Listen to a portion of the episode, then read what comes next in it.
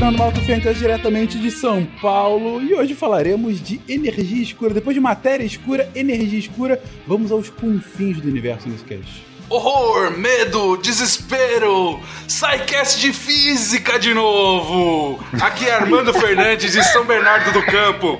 Hoje é dia de falar de ciências obscuras. Hoje é dia de energia das trevas!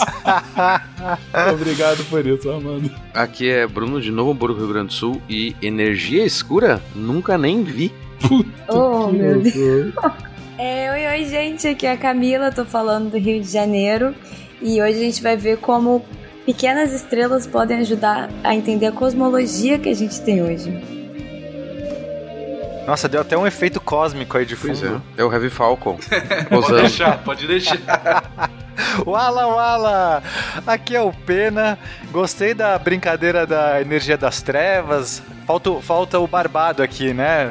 Falando queima. Fogueira. Só que hoje nós vamos falar da quintessência da física. Ou seria apenas o novo éter? Ah, olha Hum. só, voltamos ao éter. De Gaspar Catarina, que é Marcelo Guaxinim, e o Buraco Negro é feito da mesma matéria que a Caixa Preta.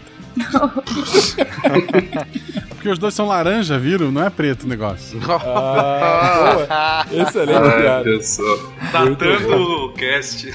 É, ah, é, gente, estamos gravando hoje no dia em que o buraco negro foi fotografado e estamos todos felizes. Muito felizes. Você está ouvindo o SciCast, porque a ciência tem que ser divertida.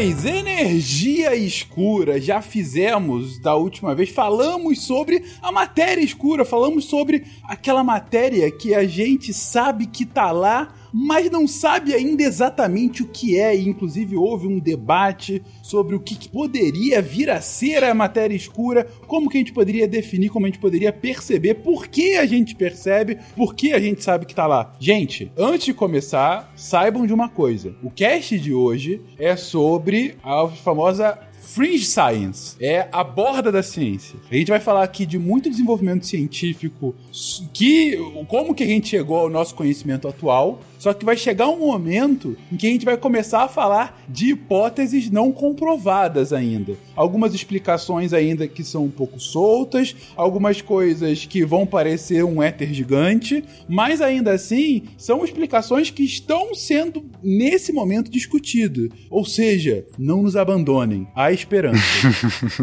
e nesse cast de matéria escura a gente comentou, olha, mas também parte das coisas que a gente não sabe muito bem que tá lá, mas sabe que tá lá, é energia escura. Gente, o que que é isso afinal? O que que é energia escura e qual a diferença da matéria escura? Ah, mas se conseguir responder o que é energia escura, assim, zerou a física atual, né?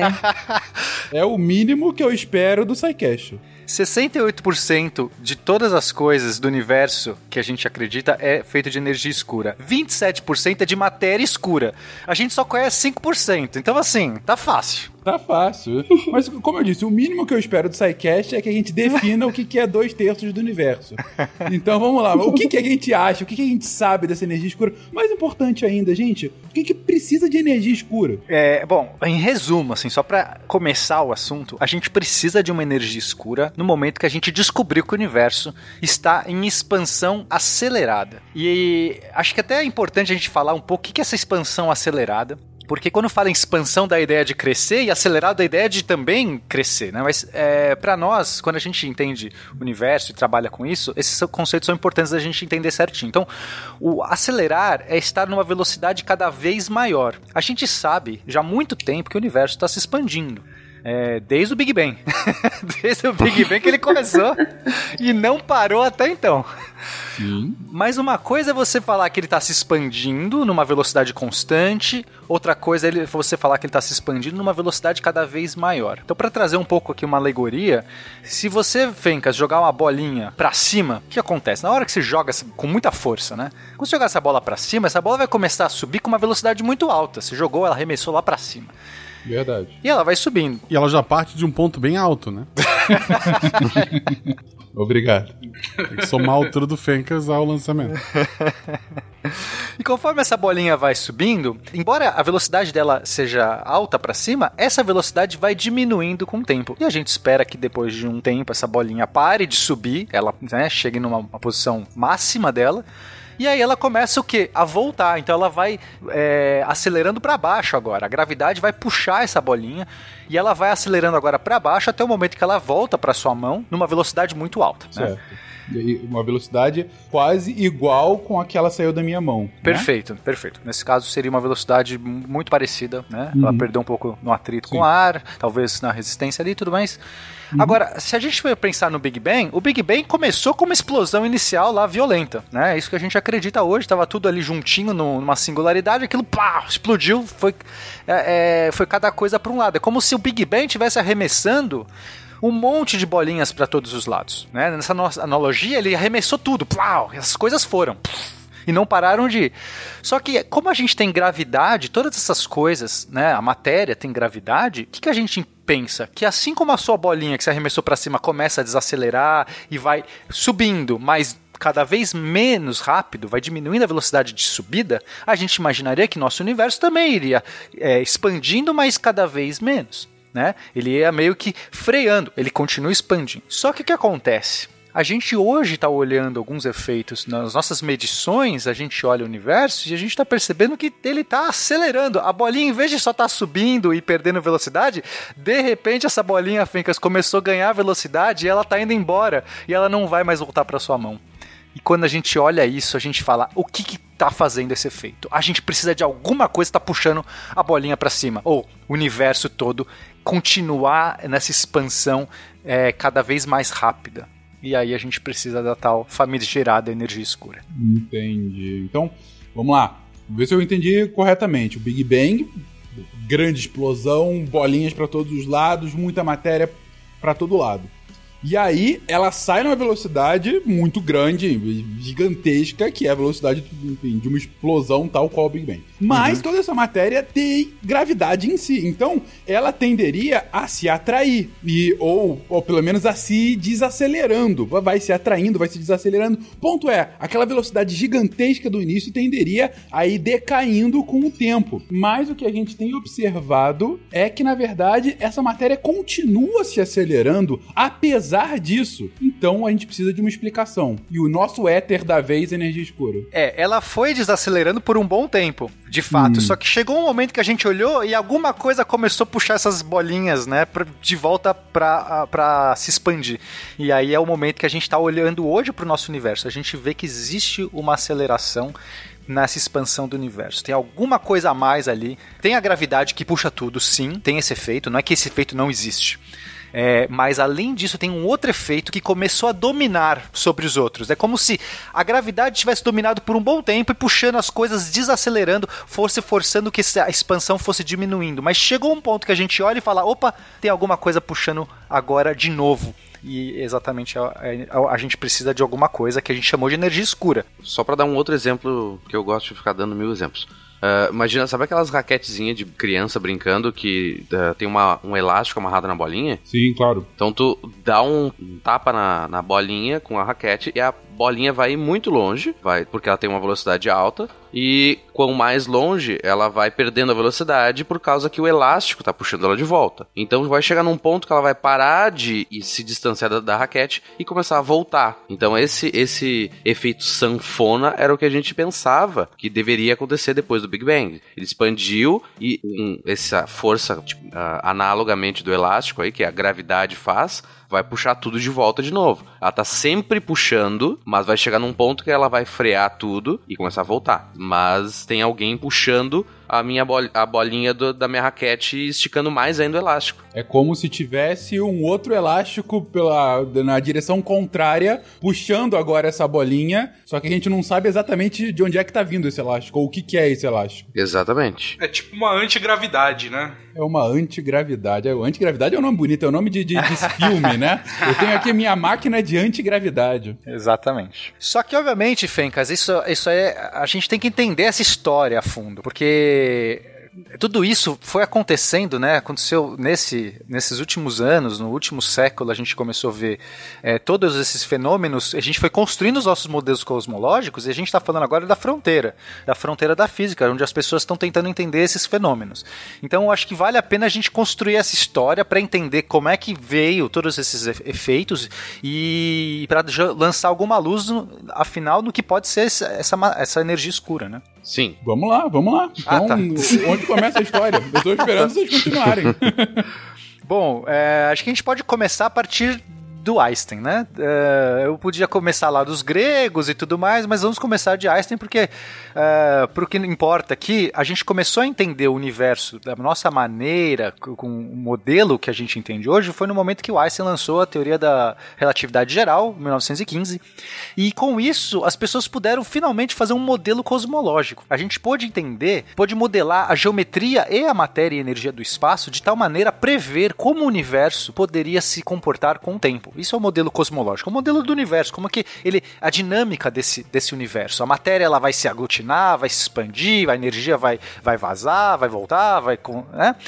E o, e o próprio Einstein, quando ele fez, o, ele fez o primeiro modelo cosmológico em cima da teoria dele, ele colocou um, um- uma constante lá, que ele chamou de constante cosmológica, porque ele percebeu que qualquer é, universo que ele gerava tinha que ser um universo instável. É, ele, ele olhava assim, nossa, esse universo nunca vai ser estável, justamente por conta dessa energia, dessa gravidade que puxaria tudo. Ele montava um universo bonitinho lá, colocava as coisas, dava play no, no vídeo, né, na cabeça dele, e as coisas começavam a se juntar. É, aí ele, mesmo que você colocasse uma velocidade inicial né, para o universo, ainda assim, é, o universo nunca poderia ficar estável, parado. Ele nunca poderia chegar numa configuração que ele olhasse e eh, falasse, estou confortável. Porque na cabeça dele, o universo, não, o universo era estável. Na cabeça do Einstein, ele tinha que chegar numa solução estática, para o universo estático. Quando ele não chegava em nenhuma solução estática, ele forçou a barra. Ele chegou, colocou um termo a mais, chamado constante cosmológica, é como se fosse uma energia ali, que não, não é bem uma energia, é, ali na equação dele era só uma constante, mas tem uma dimensão de energia, tá? Foi uma coisa que ele jogou pra se safar, ele falou assim, ah, não sei resolver isso, joga esse termo aí. Ele falou, eu sou Einstein, então eu vou colocar essa constante aqui. Aceitem. É, eu posso, eu sou Einstein. E aí, nesse momento, o universo ficou estático. Ele falou assim: ok, é só a gente ajustar essa constante para o universo ficar parado. Porque ele estava interessado, na verdade, a entender outras coisas do universo. Ele não estava nem pensando ali em resolver o problema da origem do universo. Ele aceitou, como estava todo mundo antes, né? Agora fica fácil pensar em Big Bang. Tem que pensar numa época que não existiu o Big Bang. Que ninguém Claro. nunca cogitou essa ideia. E alguém fala, ah, então existiu um. Não, o Einstein simplesmente falou assim, cara, o universo parece que ele sempre existiu. Ele olha para as coisas, estão todas paradas, assim, né? A gente olha, não tá vendo as coisas ou, ou encolher ou se expandir. Logo, o universo tem que estar parado. E ele forjou esse termo. Pum, colocou lá. Depois ele mesmo foi se arrepender. Anos depois, quando a teoria do Big Bang foi, foi estabelecida e tudo mais, ele falou, cara, foi meu grande erro, porque não precisava. Se eu não tivesse colocado esse termo, eu teria antevisto naquela época que o universo não era estático, que ele teria se expandindo de um, talvez de uma explosão inicial. Porém, de- concomitante a isso, enquanto o Einstein estava ali fazendo os modelos dele, um pouco depois, o Hubble foi fazer, né, que era um, um astrônomo da época, foi fazer algumas observações e aí ele percebeu, aí sim foi o, o motivador para o erro do Einstein. Ele percebeu que o universo de fato não era estático, ele estava se expandindo. É, ele conseguiu fazer algumas medições de, de sistemas de galáxias e, e ele percebia que quanto mais longe uma galáxia tivesse da, da gente, mais rápida ela estava é, se afastando. Porque não, é, não seria um problema, Fencas, em princípio, as galáxias estarem se afastando ou se aproximando, porque as coisas se movem no espaço. Seria incrivelmente estranho tá tudo parado, né? Sim. Então, se você vê uma galáxia se afastando aqui, outra se aproximando ali, uma se chocando ali, outra. seria normal. Mas o que o Hubble percebeu é que além desse movimento é, natural que as coisas têm, existia uma velocidade que todas as coisas estavam se afastando umas das outras. E aí seria incrível coincidência se isso fosse só porque a, a- a Terra é o centro do universo, sei lá, e as coisas estão, estão, sei lá, de algum jeito escolheram se afastar da gente. O que ele entendeu é que não. Se todas as coisas que a gente olha estão se afastando e quanto mais longe você olha, mais rápido está se afastando, a explicação mais simples é que o próprio universo está crescendo.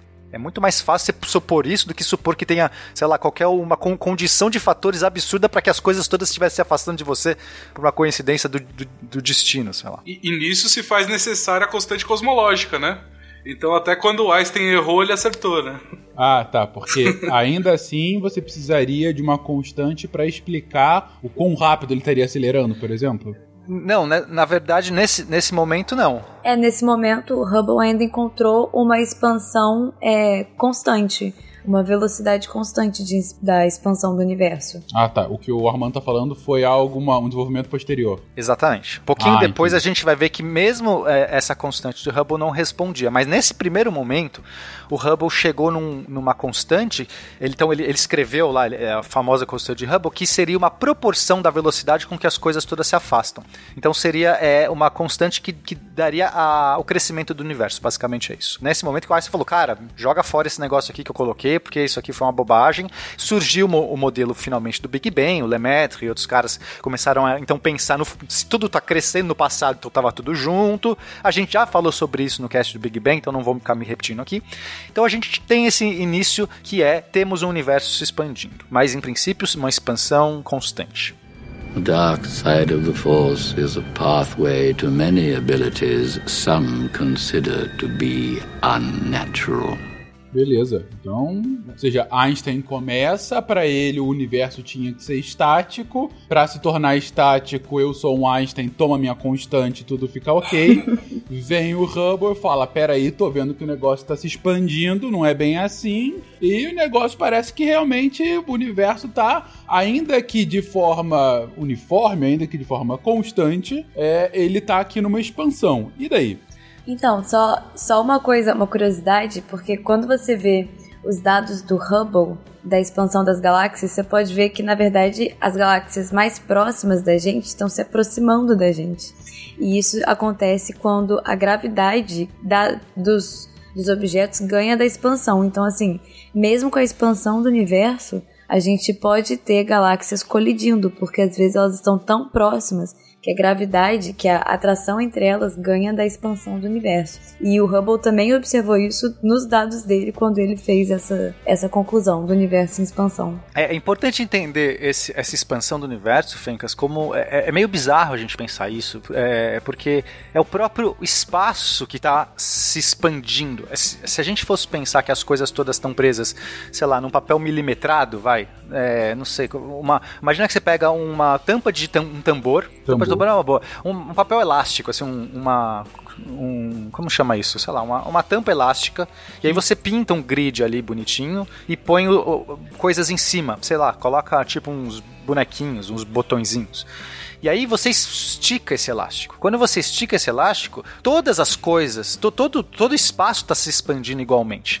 Então os bonequinhos que estão ali em cima desse grid, eles também se afastam, mas homogeneamente, todos meio que vão se afastando igual. Não, não- é, só que além disso, como a Camila falou, você tem ainda as forças naturais da física, por exemplo, a gravidade, que um bonequinho pode estar puxando o outro. Então, Ah, mesmo o espaço crescendo, o- a força, é, quanto menor a, a distância que você tem esses bonequinhos, a gravidade é maior do que a expansão do espaço e as coisas continuam ju- juntas. Então, quando a gente olha as galáxias, os sistemas solares, ninguém viu Marte sair voando, né? Marte não, não- o universo está expandindo e Júpiter continua lá. É, toda, todas as nossas, é, o sistema, a nossa galáxia inteira mantém igual. A expansão do universo ela é invisível para pequenas distâncias, né? Pequenas distâncias do universo, a gente está falando de distâncias gigantescas. Pequenas distâncias, essa coisa daqui a Marte é uma coisa aqui do lado, né? Não, mas entendo, claro. Até grupos de galáxias se mantêm coesos, tá, Fencas? Então, assim, é gi- é, enorme. A, a distância onde a gravidade ainda é soberana e tudo mais é enorme. A gente tá falando de uma expansão que acontece, é, é, sei lá, um efeito de formiguinha espalhado no universo inteiro. Então tem um efeito grande combinado, mas localmente a influência é, é nula. Imagino. Eu, eu achei ótimo o exemplo, realmente. Se você pega uma, um, um tampo de tambor, né? Algum material que seja um pouco elástico, ou o próprio balão. E aí você desenha pontos nesse balão, o universo expandindo, não é que os pontos estão individualmente indo. Não, ele tá- todos os pontos estão expandindo de mesma forma. Mas é claro que ainda assim, se eles tiverem uma gravidade tal que seja maior do que essa expansão, eles podem continuar se encontrando, se esbarrando, se atraindo. Enfim, a gente tem que pensar aqui de distâncias do tamanho do universo, né? Sendo que uma distância do tamanho do nosso sistema solar é algo pífio se for comparar o universo como um todo. Beleza. Mas é até legal você falar do balão, porque isso vai ter a ver com o tipo de universo que a gente tem. E aí a gente precisa entender um pouco os tipos de universo agora, pra, porque isso vai ter repercussões importantes na, aí na nossa teoria da energia escura. Pra mim era só um universo, saber que tem tipos de universo já é algo interessante. então assim, o, o, Einstein ele percebeu que o, o universo ele é regido pela quantidade de matéria e energia, até, até porque matéria e energia é a mesma coisa para Einstein e para física moderna. Então eu vou falar matéria ou energia e é a mesma coisa, tá? É, são palavras que significam a mesma coisa pra gente. É E igual a mc quadrado. Então, para o Einstein, o universo é governado pela quantidade de matéria barra energia dele e pela geometria do espaço. Né? Uhum. Então, aí a geometria do espaço, o universo tem, pode ter várias geometrias. Uma delas é uma, que a gente chama de geometria fechada, que é exatamente um balão. Geometria fechada é aquela onde linhas paralelas elas se encontram em algum ponto. Então, pensa numa esfera, Fencas. A gente tem meridianos, certo? Na, no, no, planeta Terra, a gente tem.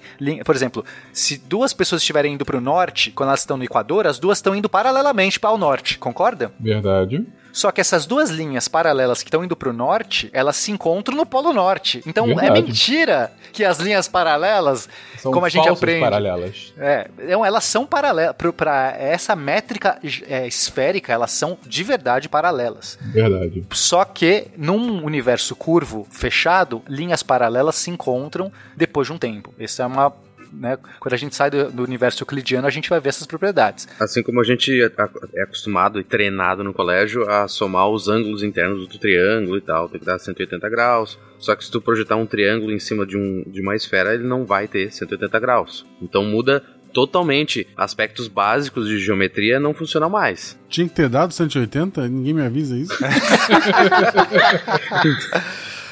Mas ah, além desse universo fechado, que seria esse, é, essa esfera, né, como se o formato do, do, nosso universo fosse uma esfera, eu sei que é difícil porque é uma, uma esfera em quadri, quatro dimensões, mas, é, sei lá, eu não quero entrar muito nesse detalhe, até porque a gente acha que esse formato está meio furado. É, a gente pode ter um universo euclidiano, que é aquele plano mesmo, aí seria perfeito, vale a geometria do, do triângulo 180 graus, linhas paralelas vão para sempre, é um universo que cresceria, mas é como se fosse esticando uma folha de papel para todas as direções. É o elástico se esticando em todas as direções. Okay. Aí a geometria se preserva, não acontece nada de efeitos absurdos. Mas a gente pode ter o que a gente chama de universo curvo aberto. Aí as linhas paralelas, elas começam a divergir, Fencas. Elas não apenas nunca se encontram, como elas vão se afastando umas das outras.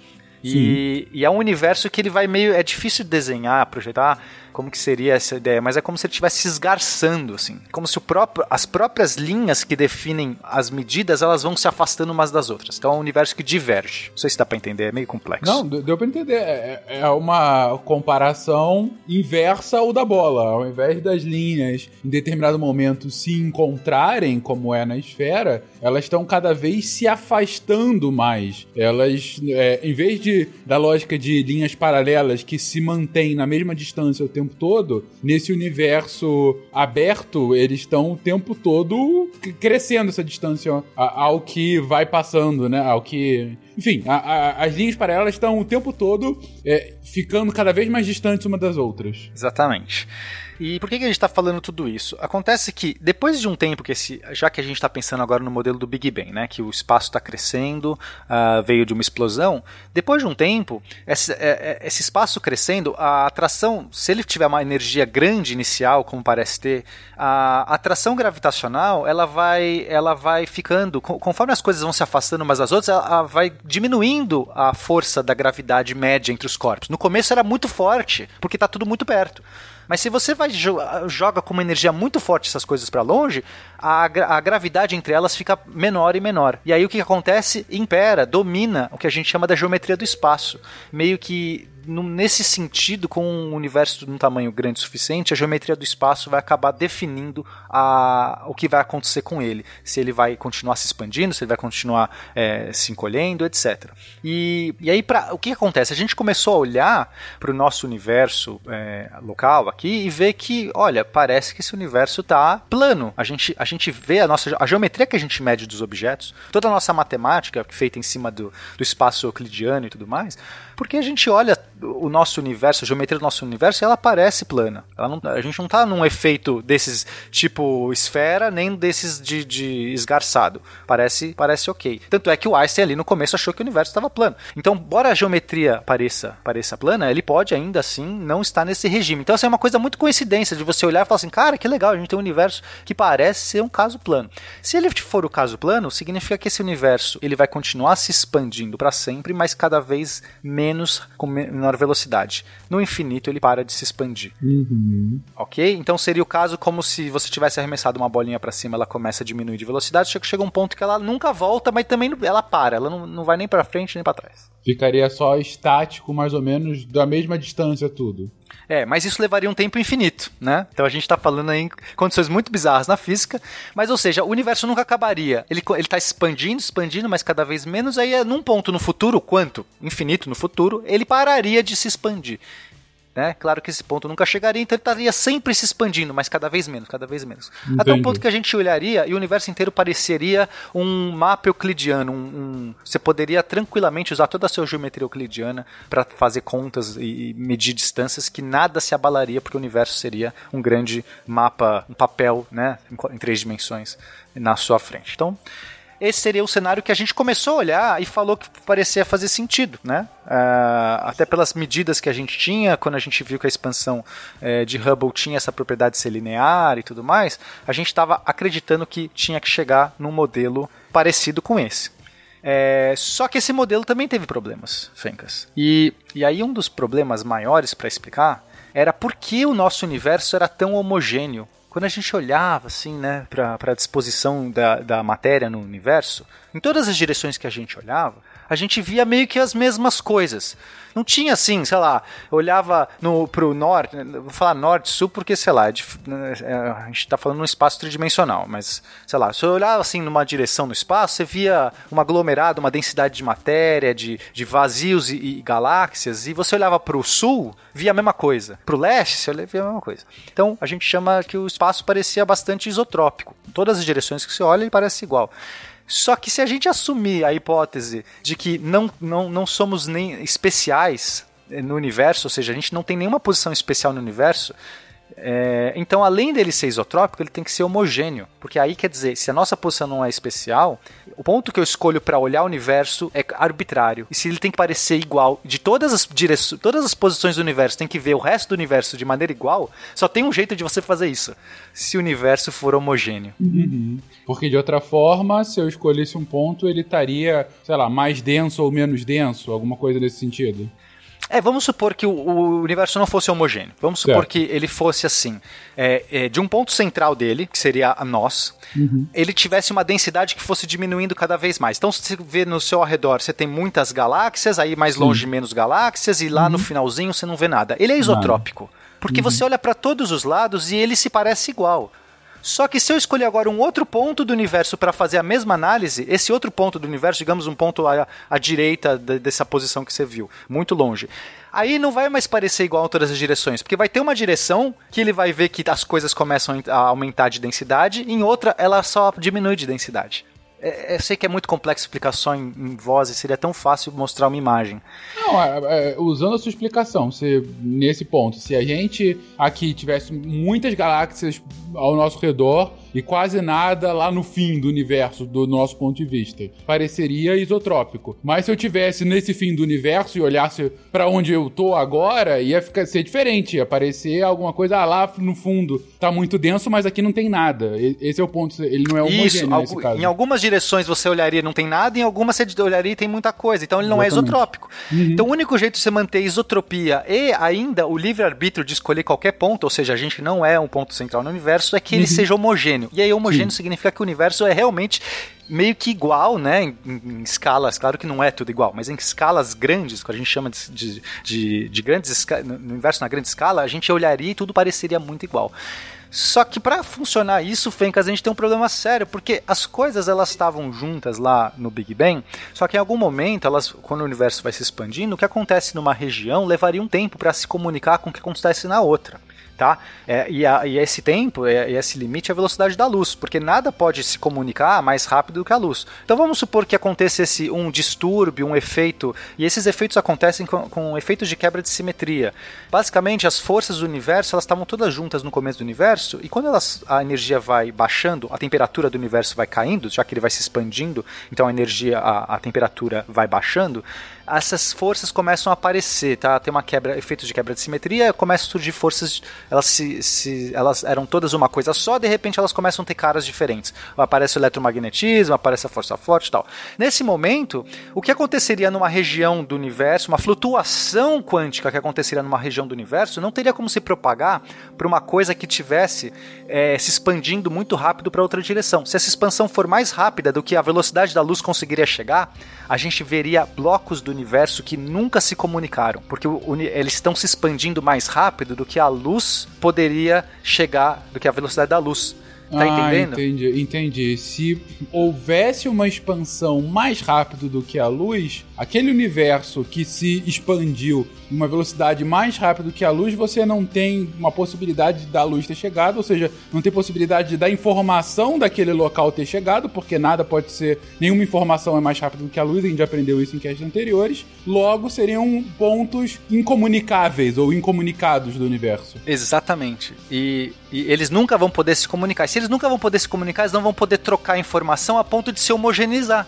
Porque a gente sabe que o mecanismo de, de causar a homogeneização é se as coisas tivessem todas contato e pudessem trocar informação até um certo ponto que, que meio que estabelece, é, estabelece não, meio que, que gerasse essas estruturas mínimas, né, das forças da física, as condições mínimas de, de, de formação de nucleossíntese, a ponto de que, a partir de então, todas as coisas partiram do mesmo caldeirão, então tudo vai ser igual.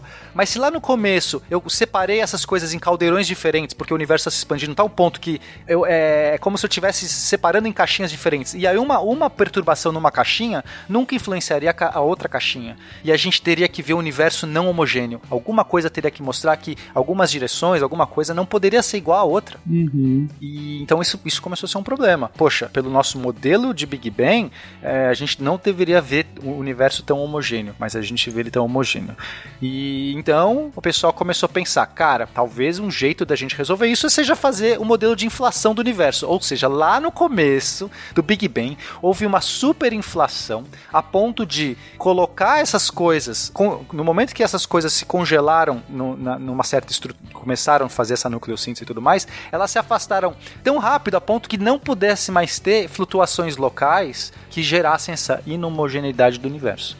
Então esse modelo de inflação, a gente falou isso também no cast de Big Bang, é, ele foi importante para explicar esse tipo de fenômeno, meio que para fazer com que, ok, a gente tem um universo homogêneo e a gente tem uma superinflação lá no começo que garantiu para a gente que essas flutuações é, originais elas não influenciassem, não criassem nenhuma diferença.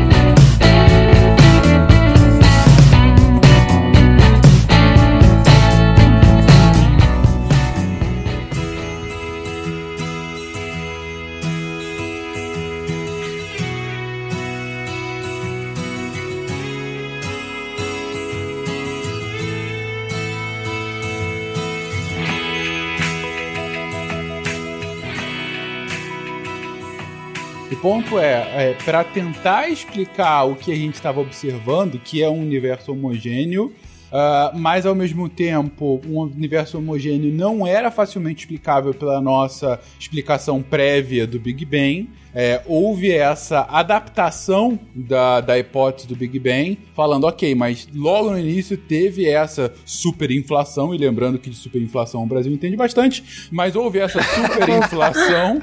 Uh, e ela garantiu com que o universo mantivesse essa homogeneidade que a gente observa e que o Big Bang fosse possível. Foi um, um adendo à hipótese para que ela continuasse válida. Exatamente. Eles vão melhorando o modelo atual. O modelo atual é bom para várias coisas, mas ixi, deu um problema aqui. Opa, como é que a gente resolve? Aí você vai lá e fala: olha, poderia ter algo aqui. Então, nesse momento, a gente precisaria de alguma explicação porque teve essa superinflação. E poderia ser alguma força, alguma energia, né? Nesse momento, eles é, falaram. Eles, as pessoas usaram várias vezes o termo energia, não a palavra energia escura.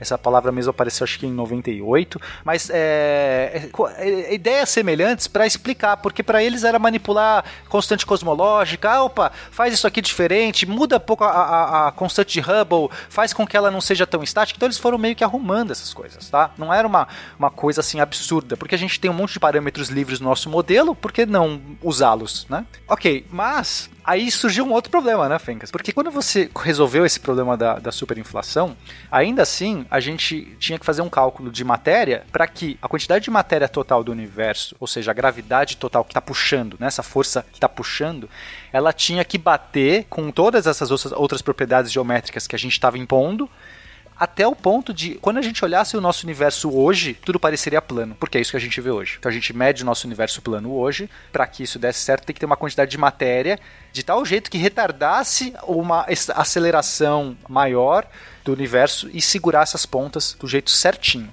E quando a gente calcular, quando a gente olhou para o universo e calculou toda a matéria disponível nele, a gente descobriu que só tinha 5% do suficiente. Tipo, o universo tinha que ser 90, mais 95%. É, não, Ele teria mais, que ver 20 vezes maior do que é, basicamente 20, do que a gente perfeito. consegue ver. Ele, ele tinha que ser 20 vezes maior para que ele pudesse dar conta disso. Então aí começou a ter um probleminha. E foi aí que a gente começou a ver que haveria muito mais coisa no universo do que de fato a gente conseguia enxergar até aquele momento. Exatamente. E quando eu digo enxergar, não é só enxergar, né? Enxergar é perceber com outros tipos de instrumento, né? Não necessariamente é só com a visão, mas qualquer tipo de percepção que a gente tem até hoje desse, dessas do que é a matéria. Exatamente. E não era um problema também porque a gente sabia que tinha muita matéria no universo invisível, né? A gente falou um pouco disso no cast de matéria escura. Quer dizer, precisar de mais matéria, mas tá bom, eu tô vendo toda a matéria do universo? Não, tem coisa invisível aí no universo, tem um monte de coisa que não brilha. Tem um monte de coisa que, que sei lá, tá ofuscado, não sei. Mas mesmo assim, eles começaram a fazer as contas, né? Tá bom, vamos, vamos contar toda possível buraco negro que tá por aí, todo o neutrino que tá espalhado, é, hadrons, não sei o que, eles não davam conta. E foi aí que, inclusive, começa a ideia da, da matéria escura. E a gente já falou bastante sobre isso no cast de matéria escura, então não vou. Ouçam lá o cast de matéria escura que a gente vai abordar muito sobre esse assunto. Mas mesmo compondo toda essa matéria escura e possível, etc., ainda faltava coisa, Fencas. Que não dava, não dava, assim, que, que não tinha modelos que pudessem dar conta disso. Então o pessoal começou a colocar uma, um novo termo nessa equação. E aí foi a hora que retomamos a constante cosmológica do Einstein, né? Então, aquilo que o Armando falou, quando a gente olhava essas é, essa taxa de expansão do universo, mas basicamente a gente precisava de um termo a mais para dar conta dessa, desse, dessa matéria que estava faltando. Então, gente, o ponto é o seguinte: ao que a gente teve que ir alterando ligeiramente as hipóteses de criação do universo para que ela se encaixasse ao que a gente estava de fato enxergando no universo, percebendo no universo. Aí, ok, o Big Bang para ele ainda ser factível com a homogeneidade que a gente percebe, é, ele vai ter que ter uma, uma superinflação, é, mas para que essa superinflação aconteça, ela vai ter que ter um equilíbrio da matéria tal que o universo consiga ir parando e ficando homogêneo dessa forma, então tem que ter um, um, uma, uma quantidade é, é, é ótima de matéria para que a hipótese continuasse válida, e aí compararam com o que era essa quantidade ideal e com a quantidade que a gente já percebia, opa, só é 5% do que precisaria estar tá aqui. E aí eles falaram: ah, não, mas também tem aquela matéria escura lá que a gente já conhecia. Ouçam o último que a gente falou disso. Já tem aquela matéria escura, mas beleza, mas ela só explica mais 30%. E os outros dois terços, onde é que tá? E aí entra, volta o nosso éter da vez. Só é importante falar, Fencas, que essa energia escura no começo, que ainda não teve esse nome energia escura, tá? É, é, era um termo que eles adicionaram na equação da cosmologia eles é para eles até então era uma energia uma energia barra matéria né? Porque eu já falei que é a mesma coisa com as propriedades que a gente entende ou seja ela ainda era atrativa. Porque para esse momento a gente ainda não tinha tido algumas evidências do universo se expandindo. É expandindo não do universo acelerando. A gente só estava querendo mantê-lo plano. A gente achava, até a década de 90, para nós, dos astrônomos e físicos, a gente estava buscando o universo plano, porque a gente media e falava, olha, constante Hubble está dizendo que as coisas estão se expandindo numa taxa constante, as coisas todas parecem, a gente tem o um modelo da inflação funcionando, mas as coisas têm que chegar numa taxa constante, então precisamos de um universo plano. Para o universo plano precisamos de mais energia, matéria, segurança, essas coisas. Joga esse termo. E aí foi meio que a constante cosmológica aparecendo de novo, brilhando e ficando meio consolidada em todos os modelos cosmológicos. Ah, perfeito. Ou seja, não é ainda energia escura, mas é ok. Enxergamos 5% da matéria, tem mais uns 30 que a gente não enxerga, mas sabe que tá lá, que a gente tá chamando aqui de matéria escura, e tem mais esses 60%, 65% que a gente não sabe qual é ainda, mas que tem que estar tá lá porque a gente está querendo explicar que o universo é plano. E eu não sei quanto a vocês da ironia dos astrônomos tentando explicar que o universo é plano oh. e o terraplanismo tão forte aqui hoje, mas tudo bem. Continuemos as nossas discussões. E aí começou a medida que estragou tudo, né, Camila? Você quer falar sobre essa parte? Sobre as supernovas do tipo 1A? Exatamente. Eu gosto das supernovas do tipo 1A. Por quê? Porque elas são remanescentes de, de estrelas que nem são tão massivas assim, só que elas são muito importantes para a cosmologia e eu adoro quando a astronomia faz isso, sabe? Lembra rapidinho só os ouvintes o que, que são supernovas, Camila? Então, as supernovas do tipo 1A, elas são o fim da vida de estrelas de massa intermediária, assim, de uma forma mais simples. Uhum. Só que o interessante delas é que a gente sabe exatamente quanto elas devem brilhar. E aí o que acontece? A gente observa a gente consegue ver a diferença do quanto elas estão brilhando, pro quanto a gente sabe que elas deveriam brilhar, e com isso a gente consegue calcular a distância delas. Só que elas são objetos super, super brilhantes, então a gente consegue calcular, a gente consegue observar supernovas do tipo 1A que estão muito distantes de outras galáxias. A, a supernova então é a mais velha. Não são tão novinhas assim, né?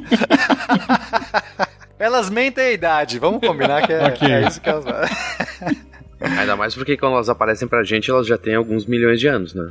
Só alguns. Mais corpinho de milhares só, né? A gente tem que colocar. mas, mas diga lá, Camila. Aí então, a gente consegue observar as supernovas do tipo 1A em galáxias muito distantes.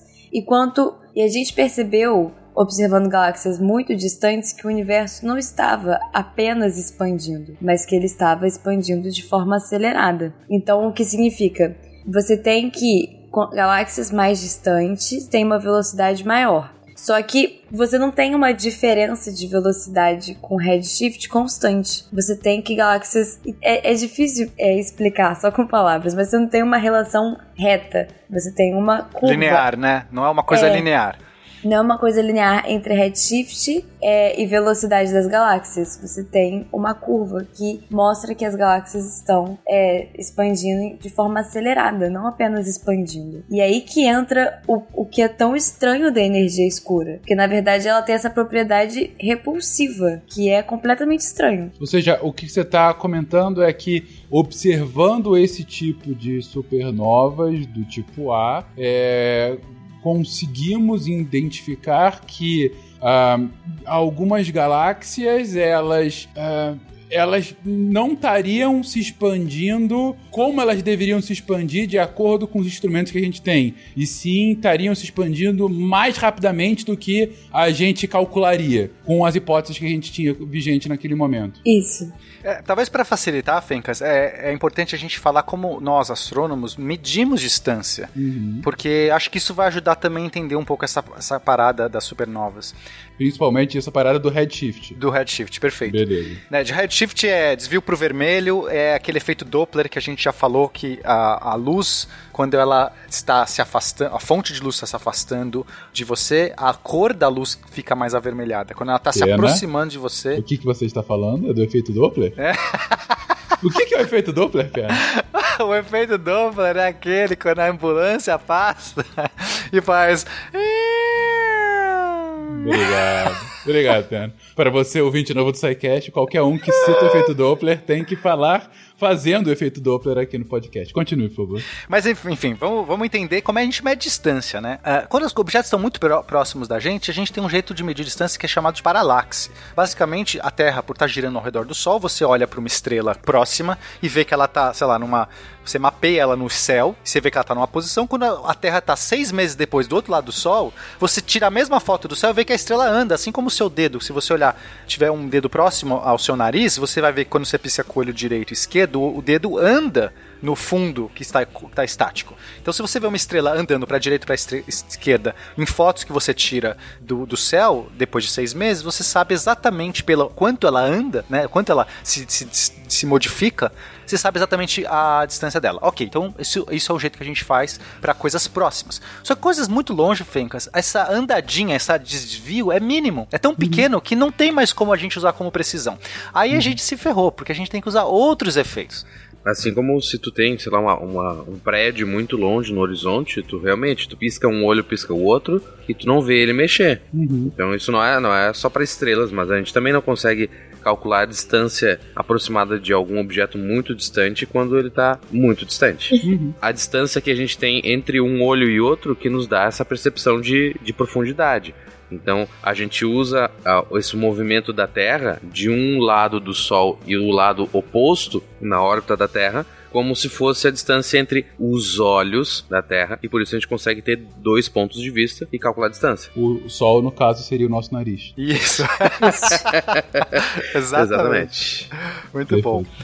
E, mas coisas mais distantes, Fencas, a gente tem que é, utilizar o que a gente chama de velas, é, velas astronômicas. São tipo é, alguma coisa que a gente tenha como saber o brilho daquela coisa. Ó, se eu souber o brilho de uma coisa, sempre, eu olho pro céu e falo assim: essa coisa tá brilhando 10 whatevers, 10 watts, vai. É, a gente usaria lumens, mas não importa, é só. Uhum. Se eu tenho uma lâmpada de 100 watts e eu sei que ela tem 100 watts, não importa onde eu coloque ela na sala. Agora, ó, essa analogia é boa. Então, o okay, Eu tenho uma lâmpada de 100 watts e alguém me falou, não sei como, essa lâmpada tem 100 watts. Se eu colocar ela perto de mim, o brilho que ela vai dar é muito intenso, ok? Se eu souber que ela tem 100 watts, eu posso saber que a, a brilho aparente é tão alto que eu posso falar, olha, se ela tem 100 watts para brilhar tanto quanto ela está brilhando aqui, ela tem que estar a uma distância de um metro de mim. Ah, se eu afasto essa lâmpada de 100 watts a 10 metros, o brilho vai ficar menor, ela vai ficar mais fraca. Se eu ainda sei que ela tem 100 watts, eu posso saber exatamente a posição, porque basta eu saber qual a fonte, a, a potência da, da, luz ali, e eu consigo, pelo brilho aparente, calcular a, a distância exata. Tá entendendo a, a lógica? Tá perfeito, tá perfeito. Você, se eu consigo saber exatamente qual é a potência dessa, dessa luminosidade, é, eu vou saber, olhando para essa luminosidade, se ela tá mais alta ou mais fraca, enfim, é, o, o, quão distante ela tá de mim, porque a potência dela vai ser sempre a mesma, no caso 100 watts. E isso funciona também para estrelas, aparentemente. Isso. Exato. Algumas estrelas. Algumas estrelas. Funciona para algumas estrelas, aparentemente. Que tem mais do que 100 watts. Tem mais de 100 watts. Porque, exatamente. Tem estrela, sei lá, incandescente, outra fluorescente, outra de LED. Daí a gente não Isso, sabe aquelas compridinhas, né? Tem a compridinha. É. E é por isso que a, a supernova 1 é tão importante. Porque a supernova é uma explosão, né, que acontece no final da vida de uma estrela, só que não é uma explosão qualquer, ela sempre tem o mesmo brilho, vai. A gente tem como. Quando você olha a cara de uma supernova, você fala assim: eu sei exatamente a potência dessa estrela. E, é, Não pode ser outra, porque a gente sabe que é um processo muito, muito particular que gera aquilo. Assim como a gente tem outras estrelas que também têm esses fenômenos, como as cefeidas, né, alguns pulsares que a gente sabe é, calcular, elas também são velas de, de, de, distância que a gente usa, porque elas também têm propriedades que nos garantem que ela tem um certo brilho. Mas no caso da supernova, para coisas muito distantes a gente não estava meio perdido, mas as supernovas do tipo 1A, elas nos salvam, porque a gente sabe, olha, exatamente tem 100 watts essa, essa, essa lâmpada, então para que o brilho dela seja esse que eu estou vendo, ela tem que estar a 50 milhões de, de anos-luz, sei lá. E aí você mede distâncias nessas supernovas. Eu faço aqui dois rápidos comentários. O primeiro é, cara, vocês já pararam pra pensar o quão maneiro são os nomes de astronomia? Tipo, supernova, pulsares. Sabe? É- Eu acho muito maneiro, né? Pô, Cefeidas. é? Cefeidas. Criatividade faz parte do trabalho, sabe? Pô, é muito maneiro, é atrativo. né? O que, que é isso? É uma supernova. Não é uma nova qualquer, é uma supernova. Então ela é bem novinha? Não, ela é bem velha. Ela é velha, é, É só, só propaganda. Mas falando sério agora, cara, que maneiro, que maneiro o artifício que você usa para estudar um troço que tá a milhares ou milhões de anos-luz de você, né? É, é, você acaba. é, olha, eu sei que os elementos daquela estrela e o tamanho dela vão fazer com que isso seja uma supernova do tipo X, no caso, um A. E essa supernova, eu sei que ela tem uma luminosidade um pouco maior do que 100 watts. E eu sei exatamente qual é essa luminosidade. Dado legal que que eu 100 watts realmente seria muito legal se ela tivesse. não, não é? Então, dado que eu sei exatamente qual é essa luminosidade, cara, eu vejo o quanto ela tá brilhando, eu, eu sei exatamente onde ela tá. Cara, isso é sensacional. Parabéns, ciência. Eu, eu sempre me surpreendo com esses artifícios, sabe? De, de como que você chega a essas conclusões. Muito E foda. além disso, ela é muito brilhante, então a gente consegue enxergar muito longe, sabe? Uhum. Um pouco maior do que 100 watts. Um pouco mais, é, um pouco mais, você vai- a gente consegue observar assim muito longe e elas foram é, a principal evidência de que o universo estava expandindo de forma acelerada. Então assim, é, é o quão longe elas estão. É, é, porque aí tem uma outra questão que é a velocidade, né? Uhum. É, a gente, por isso a gente saberia a distância, mas para a gente saber se ele está se expandindo, retraindo, etc., a gente teria que também medir a velocidade. E a velocidade, como a Camila disse, a gente usa o redshift ou o efeito Doppler, porque eu sei que aquela luz ela tá mais avermelhada. A gente também sabe na supernova a cor da luz. Então, se ela tá mais avermelhada, né? A gente tem os espectros, na verdade, que a gente usa. Não é só a cor. A gente usa espectroscopia, basicamente, mas é a mesma coisa. Se eu consigo ver que a luz tá mais avermelhada do que ela deveria, e quão, quanto mais avermelhada, eu sei exatamente quão rápido ela tá se aproximando de mim. Mas se ela tá. é, desculpa, quão rápido ela estaria se afastando de mim. Então, a gente tem como medir a taxa de expansão, a gente sabe a distância e sabe a expansão. Aí eu olho uma outra supernova mais longe, eu tenho a distância e ela está se expandindo mais do que deveria para o meu modelo atual, que deveria ser uma expansão linear. As coisas deveriam se expandir proporcional. Quanto mais longe você está, se você está três vezes mais longe, você deveria se expandir três vezes mais rápido. Isso seria linear. Mas não é só três vezes mais rápido, está quatro, está cinco vezes mais rápido. Isso acontece em distâncias muito grandes. Então a gente percebe que existe um efeito de aceleração. O universo não só se expande, ele acelera. Então aquele universo plano que a gente tanto defendeu e queria com os modelos chegar no universo plano durante a década de 90, cara, eu lembro até na faculdade, é, quando eu entrei na faculdade, tinha toda essa questão de, de, de chegar nesses parâmetros de universo plano e parecia que o universo plano era bom pra gente. Porque dava a sensação de que, sei lá, tem uma ordem maior que essas coisas se organizaram pra dar esse universo plano. Porque era tão próximo de um As medidas, as medidas de- de- dessa da constante Hubble na época eram muito bizarras, né? A gente não tinha é, é, bem esparsas e elas não batiam entre si. Mas todos esses números davam próximo de um, né? E um seria o parâmetro crítico ali, o momento do universo plano. Meio que todo mundo falou assim, cara, deve ser um, sabe? O universo deve ter alguma propriedade intrínseca nele que garante que seja um. Era um ideal meio que não tinha nenhuma te- teoria explicando por que deveria dar um. Era só porque era muito próximo pra não ser.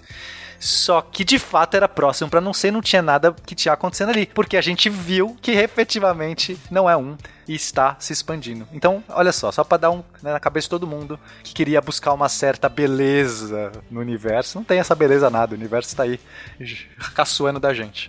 The dark side of the Force is a pathway to many abilities some consider to be unnatural. Mais uma vez, aquilo que a gente já comenta em vários casts, que a ciência não pode ser dogmática, né? É, por mais que a gente queira alcançar a beleza, por mais que a gente queira ver sete cores no arco-íris, como o Newton quis, por mais que a gente acha que tenha que ter uma ordem divina e tudo mais, pra fazer ciência, eu estou vendo que não é aquilo que eu queria que fosse. Dane-se o que eu queria que fosse. Eu que me adeque, eu que adeque a hipótese para explicar o fenômeno que eu estou observando e não o contrário, né? Isso é não ser Exato. dogmático, isso é maravilhoso. Mas Bruno, desculpa, é, a gente te interrompeu, você queria comentar alguma coisa? Não, não, é só que essa história toda da Cefe... Eu concordo contigo, tá? É muito bonito isso. Mas voltando um, um pouquinho. ah, essa, toda essa história das cefeidas aí, que a gente consegue saber a distância de uma, de uma estrela de 100 watts, né? Ah, foi tudo isso proposto e analisado e publicado tudo muito bonitinho por uma mulher chamada Henrietta Swan Leavitt.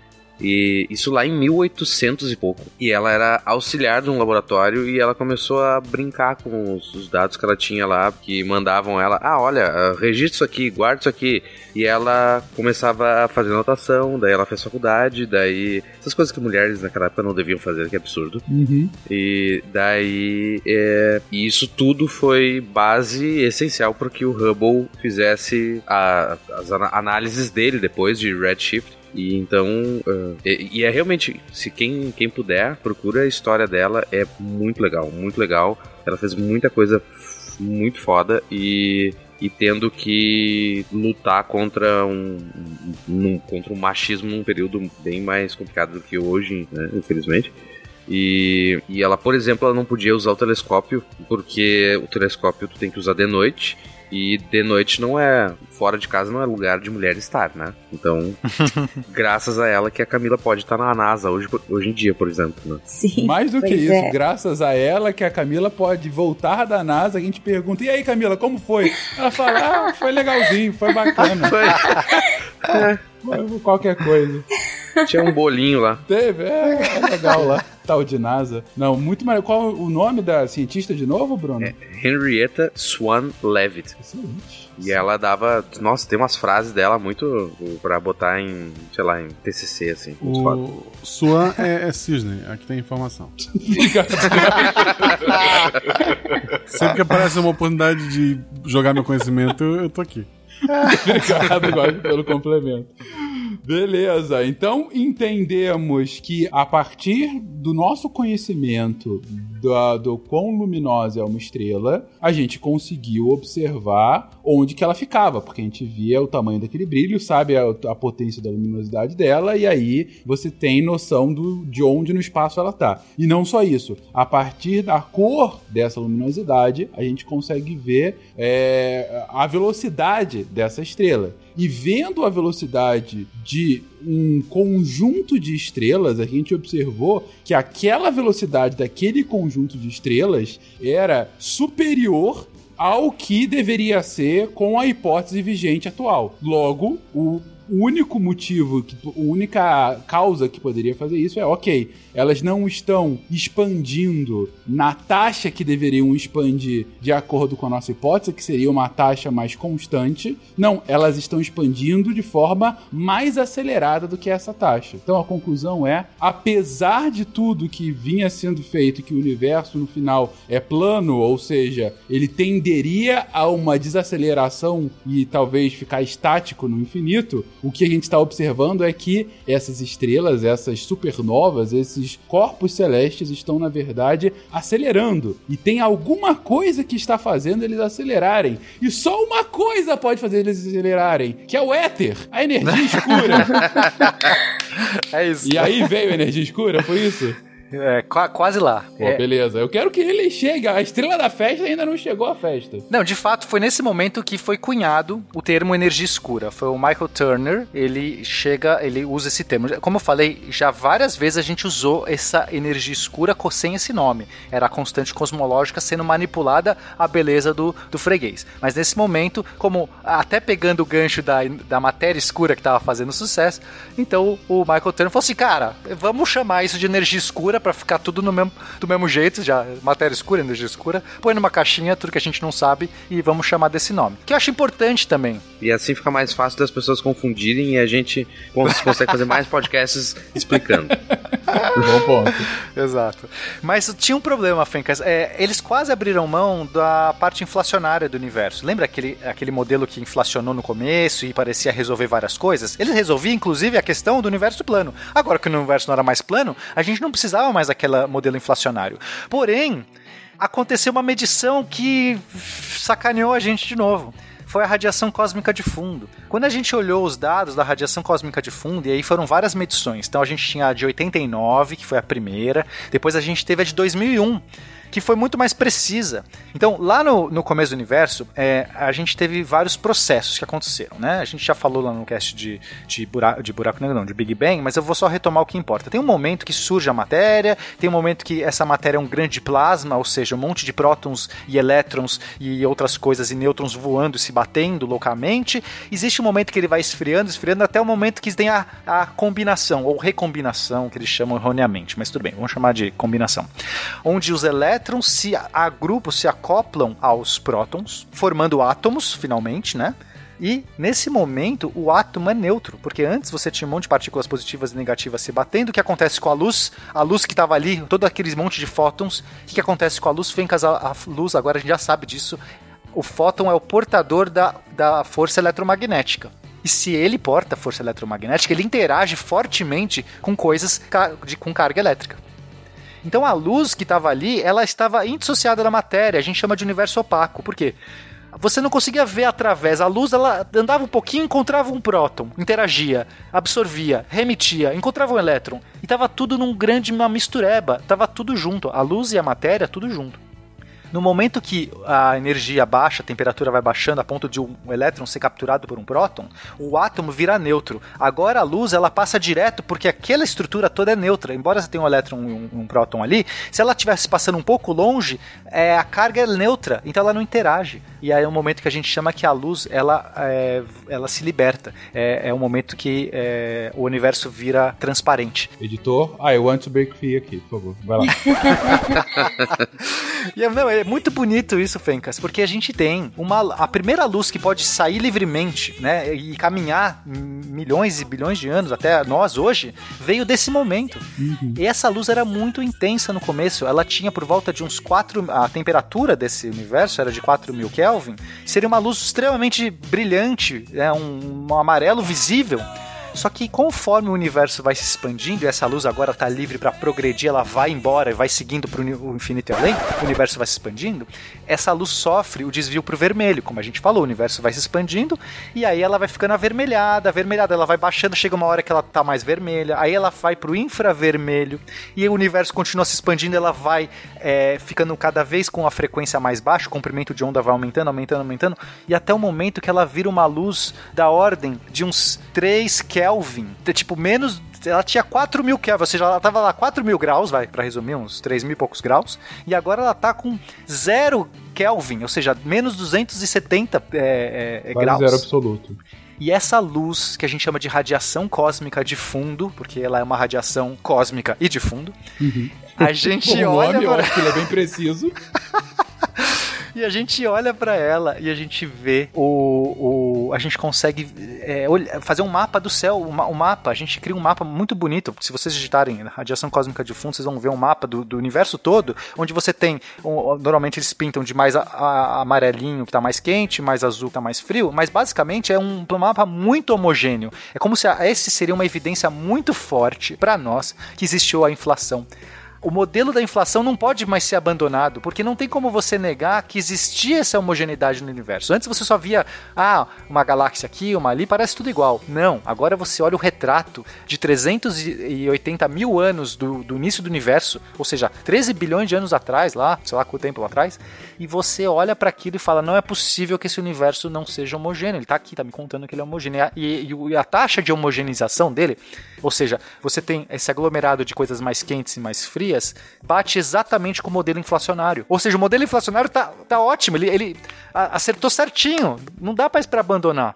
E se a gente não pode abandonar o modelo inflacionário, a gente tem que agora mudar o quê? Essa energia extra da nossa conta, ela tem que ser o ela tem que ser responsável, já que é uma coisa que a gente não sabe, ela tem que ser responsável para explicar talvez então esse problema que a gente está tendo agora do universo é, acelerado. E é exatamente isso que eles fazem. Na equação de Einstein, você em princípio poderia pôr essa energia extra, esse termo extra, com qualquer tipo de pressão. Tá? A pressão positiva seria aquela que comprime, uma pressão negativa seria uma que puxa, uma que succiona. Né? Se você for pensar numa pressão negativa, você expande. Coisas que estão numa pressão negativa começam a expandir. Ou seja, uma gravidade negativa. Antigravidade, pena. Vamos falar com o nome cinematográfico.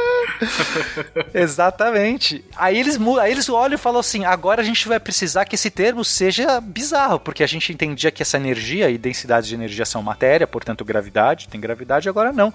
Tem que ser responsável por algum fenômeno que a gente não sabe explicar ainda, mas tem que ser antigravitacional. Ela tem que succionar, tem que ter uma pressão negativa. Toda vez que o Pena falou essa luz, eu completei mentalmente. Só pode ser Jesus.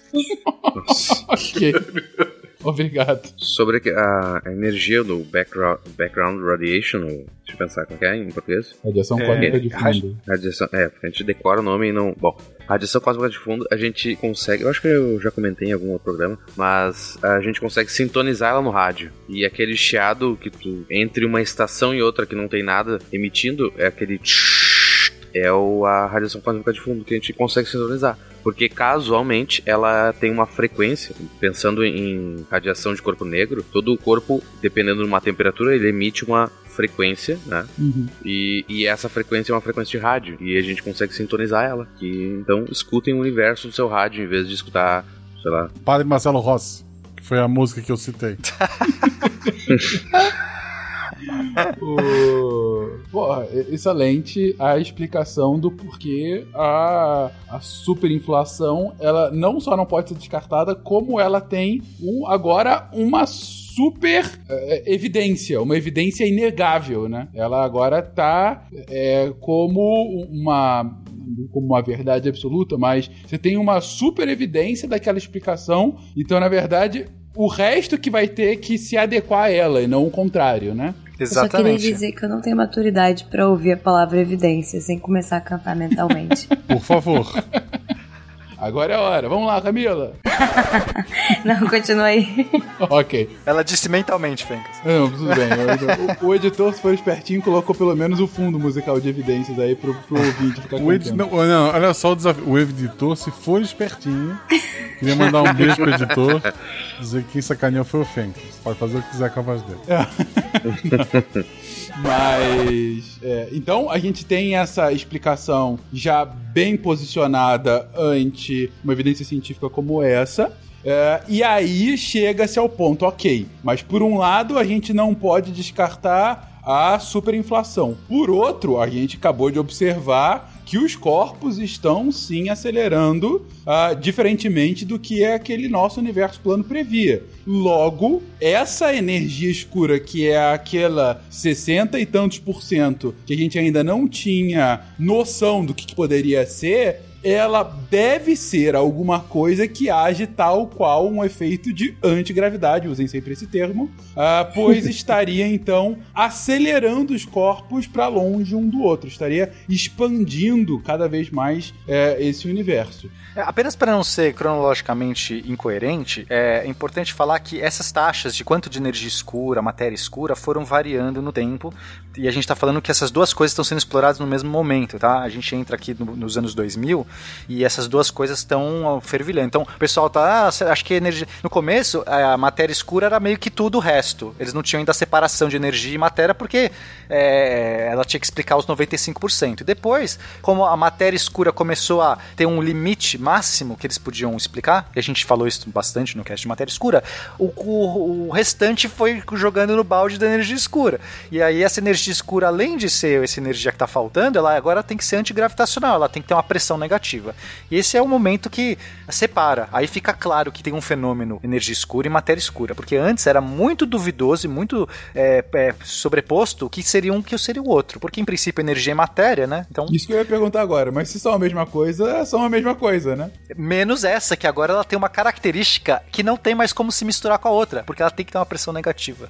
Ah, diferentemente da matéria escura que teria a pressão positiva. Exato, que só tem a gravidade, né? Assim, a matéria escura, ela tem efeitos gravitacionais, a energia escura pode ter efeitos gravitacionais, mas não apenas isso. Ela tem que ter, ela- o, o fenômeno que ela ocorre, ela precisa gerar essa pressão negativa. Ah, Falar o que, que geraria essa pressão negativa? A gente tem vários modelos até quânticos de como que isso é possível ser gerado.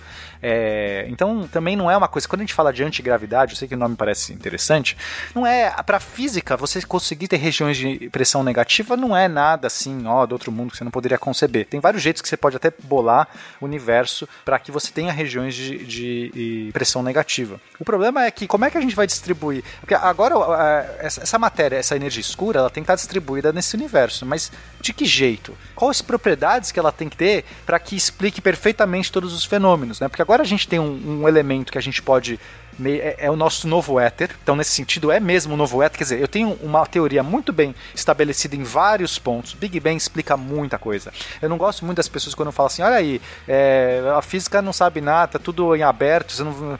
é, Assim, é, por mais que a gente zoe e fale que a gente não conhece 95% do universo, né, e tal, mas isso tudo é uma- só uma bobagem, tá, gente? Porque os nossos modelos, eles explicam coisas que a gente nunca antes conseguiu explicar em toda a história da humanidade. Eu tô falando de precisões absurdas em termos de quântica, de relatividade. Hoje mesmo a gente viu, acabou de ver a foto, saiu a foto do buraco negro. E a, a foto do buraco negro, ela confirmou precisamente a teoria da relatividade de Einstein. Mais uma confirmação que já foi nas ondas gravitacionais, já teve fe- fenômenos de medição de re- relógio atômico. A gente já está vendo essa, essa, essa teoria, ela está tão embasada e tão robusta. E não só a teoria da relatividade, a gente está falando de modelo padrão, que a gente já falou bastante no cast de partículas. O que é o modelo padrão? É um modelo que explica todas as partículas. E Fencas, com precisão insana. Coisas que você, tipo, se você chutasse assim, ah, eu vou medir aqui um negócio da minha casa, vou medir a distância, pela teoria, a distância desse copo para outro tem que estar, sei lá, 12 centímetros, mais ou menos um milímetro, porque, pô, se a física funcionar, é isso que tem que bater. Aí você mede, ok. A gente está falando de uma, de uma medida com é, 10 algarismos de precisão, uma, coisas assim que você fala, não é possível que seja tá muito errado, isso tem que estar muito certo. Então é por isso que eu falo, é, é, a gente tem um modelo que explica muita coisa muito bem. E aí a gente tem um negócio em aberto, que é o nosso éter novo, e esse negócio em aberto tem propriedades que a gente agora tem que modelar já que ele é em aberto e novo, a gente não tem muito né, por que explicar ele ainda. No começo você não sabe nem explicar. Eu só preciso modelar ele para se adequar aos meus dados experimentais. Esse é o primeiro esforço. Qual é a cara da energia escura para que eu explique os meus dados experimentais? Depois eu vou pensar o mecanismo que ela gera. Por que, que ela é assim, por que não é assim. Então, em princípio, por ser uma pressão negativa, não é um grande problema para a física, até porque entra no modelo do Einstein, não tem nenhum problema, porque poderia surgir uma pressão negativa, então não é um problema, ou seja, ninguém está tá se rebelando por conta disso, mas ela tem que ter algumas propriedades muito especiais. E esse que começa a ser o problema, como é que a gente adequa essas propriedades especiais.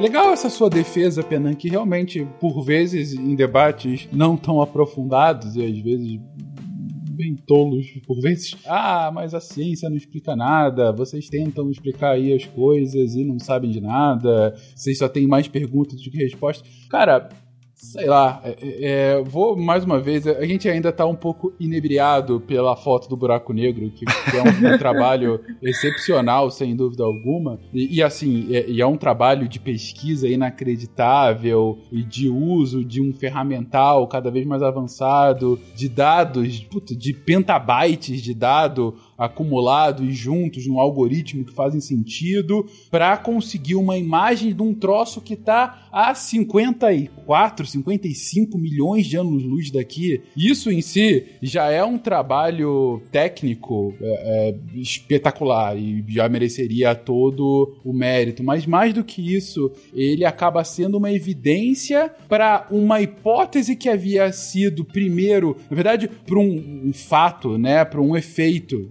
seria do buraco negro, que havia sido concebido há dois séculos atrás e para uma hipótese de como funcionaria a partir de modelos matemáticos e que depois foram para modelos astronômicos de um século atrás. Cara, isso é fantástico. Isso é fantástico porque aí você consegue ver como que esses modelos, ainda que a gente não tenha o ferramental hoje para comprovar o modelo, ele acaba pode acabar se comprovando verdadeiro. E sabe o que é mais legal ainda? Se não se comprovasse verdadeiro, tudo bem, a gente ia buscar uma nova explicação.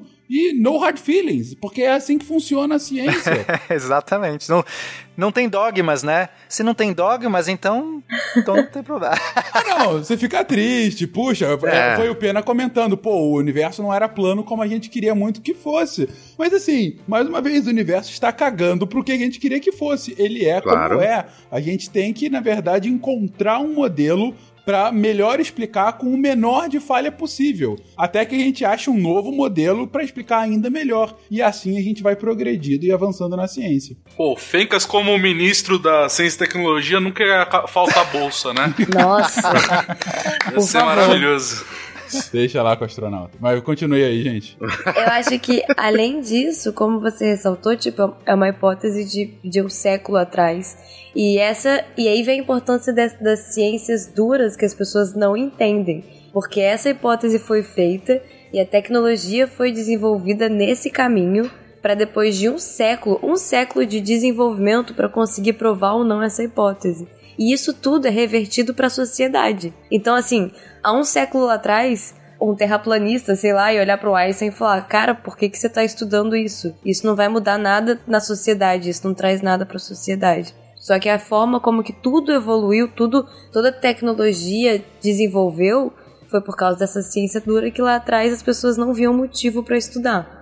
Exatamente. Ou como a gente ouviu agora em 2019, quando a foto aconteceu, a gente ouviu essa de um patrono nosso, que quando a gente estava comentando sobre esse feito espetacular, ele falou: e aí eu chego no trabalho e falam, ok, mas o que, que isso afeta o meu contra-cheque? Enfim, é claro que não é todo mundo que vai achar fantástico o desenvolvimento científico, nem todo mundo vai ter essa noção de big picture e que, nossa, isso é uma, uma ciência dura que vai, meus filhos e netos vão ver os frutos disso. Claro que não é todo mundo que vai ter essa noção, mas o quanto. Mas a gente tava comentando antes da gravação começar. Gente, hoje, e, e a gente já tá misturando aqui os temas, mas dane-se. É, hoje, quando a gente começou a ver a foto do buraco negro, uma das coisas que me deixou extremamente feliz com tudo foi ver a quantidade de meme que se formou. Porque, cara, meme é a constatação que o negócio se popularizou de tal forma que a galera, no mínimo, tá querendo saber o que, que é isso. Não é que as pessoas vão saber agora como é que foi a técnica utilizada, ou que vai saber a teoria por trás, mas pelo menos sabe que a gente tirou uma foto de um buraco negro, sabe o quão complexo era isso, a ponto de ter virado um assunto global no dia de hoje. Hoje, a gente pode falar que o assunto de muitos jornais, de primeira página de muitos jornais amanhã,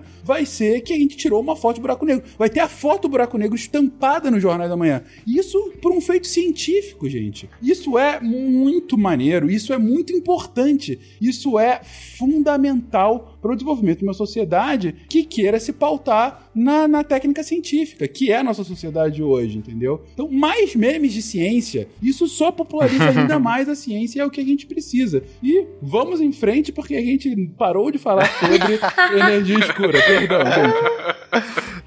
Mas vamos lá, a gente tem que explicar essas características malucas, não tão malucas assim, mas ainda assim pouco usuais da energia escura para que ele possa ter essa pressão negativa. Exatamente. Então, a gente tem que agora olhar para a energia escura e falar, ok, o que a gente precisa ter nesse cálculo? Então, primeiro, a gente sabe a proporção. Nesse momento, a gente olha e fala, são 68%. Claro que esses números podem mudar amanhã, mas é, as chances de estar... a gente está cada vez mais restringindo. Então, 68% seria essa tal energia escura, 27% a matéria escura, matéria bariônica, ou seja, o que todos os constituintes atômicos que a gente entende, prótons, nêutrons, é, é, elétrons, etc., seria 5%.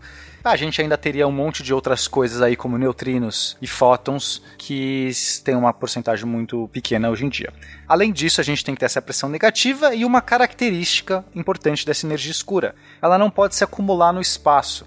Diferente da matéria escura, que por mais que ela seja pouco interagente com a, com a, matéria convencional, ainda assim ela se aglomera ao redor das galáxias. Lembra, Fencas, que a gente inclusive usou esse fenômeno de porque o giro das, das espirais dos braços das galáxias era diferente para mostrar que tinha alguma coisa ali puxando? Uhum, uhum. Então, por mais que a matéria escura fosse muito é, é, é, neutra, vai, neutra assim, ela não, não, não se interage com quase nada, ainda assim ela fica perto da matéria ela sofre a gravitação e fica ali perto.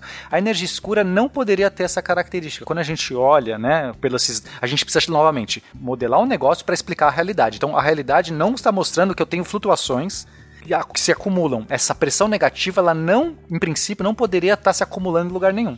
Então a gente olha e fala, parece algo intrínseco do próprio espaço. Se ele está diluído meio que homogeneamente em todo o espaço, a gente não vê nem flutuações do tipo como galáxias e tal, nos parece é, é, fundamental pensar que seja um negócio intrínseco do espaço. E aí começam as primeiras teorias. Então a gente fala, ok, o que, que poderia ser? A gente tem que pensar em modelos que gerem essas propriedades. E aí os problemas só começam, né, Fink? Você sabe que. o negócio é Você muda o nome do problema, né? Exatamente. Não, tem uns problemas muito bizarros. Mas. Então, a primeira ideia seria que, olha, essa energia parece ser uma energia do vácuo. Vamos todo mundo combinar que, já que está em todo lugar, então o próprio espaço, o vácuo, quero dizer, é. Se você tirar a matéria do espaço, sobra alguma coisa ali, que é a própria estrutura do espaço.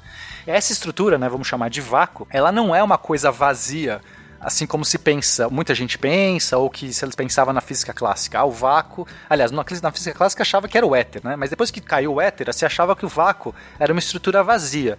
Mas a mecânica quântica avançou tanto que a gente sabe hoje que é, o vácuo ele tem energia, ele tem que ter alguma coisa ali, até para propiciar o surgimento de partículas. Não sei se você lembra daquele mar de Dirac, Uhum, que você podia ter espontaneamente uma partícula surgir ali, e ela gerava um contraponto, um- uma lacuna naquele mar. É como se o vácuo fosse um mar, uma, uma, uma, uma coisa de uma que tem uma certa energia, e daquela energia pode uma flutuação qualquer poderia surgir uma partícula. Isso explicaria a radiação Hawking, por exemplo, porque o buraco negro evaporaria. Isso explicaria a formação decaimento de várias partículas que a gente observa. Então, o vácuo para física quântica a gente sabe que o vácuo não é vazio.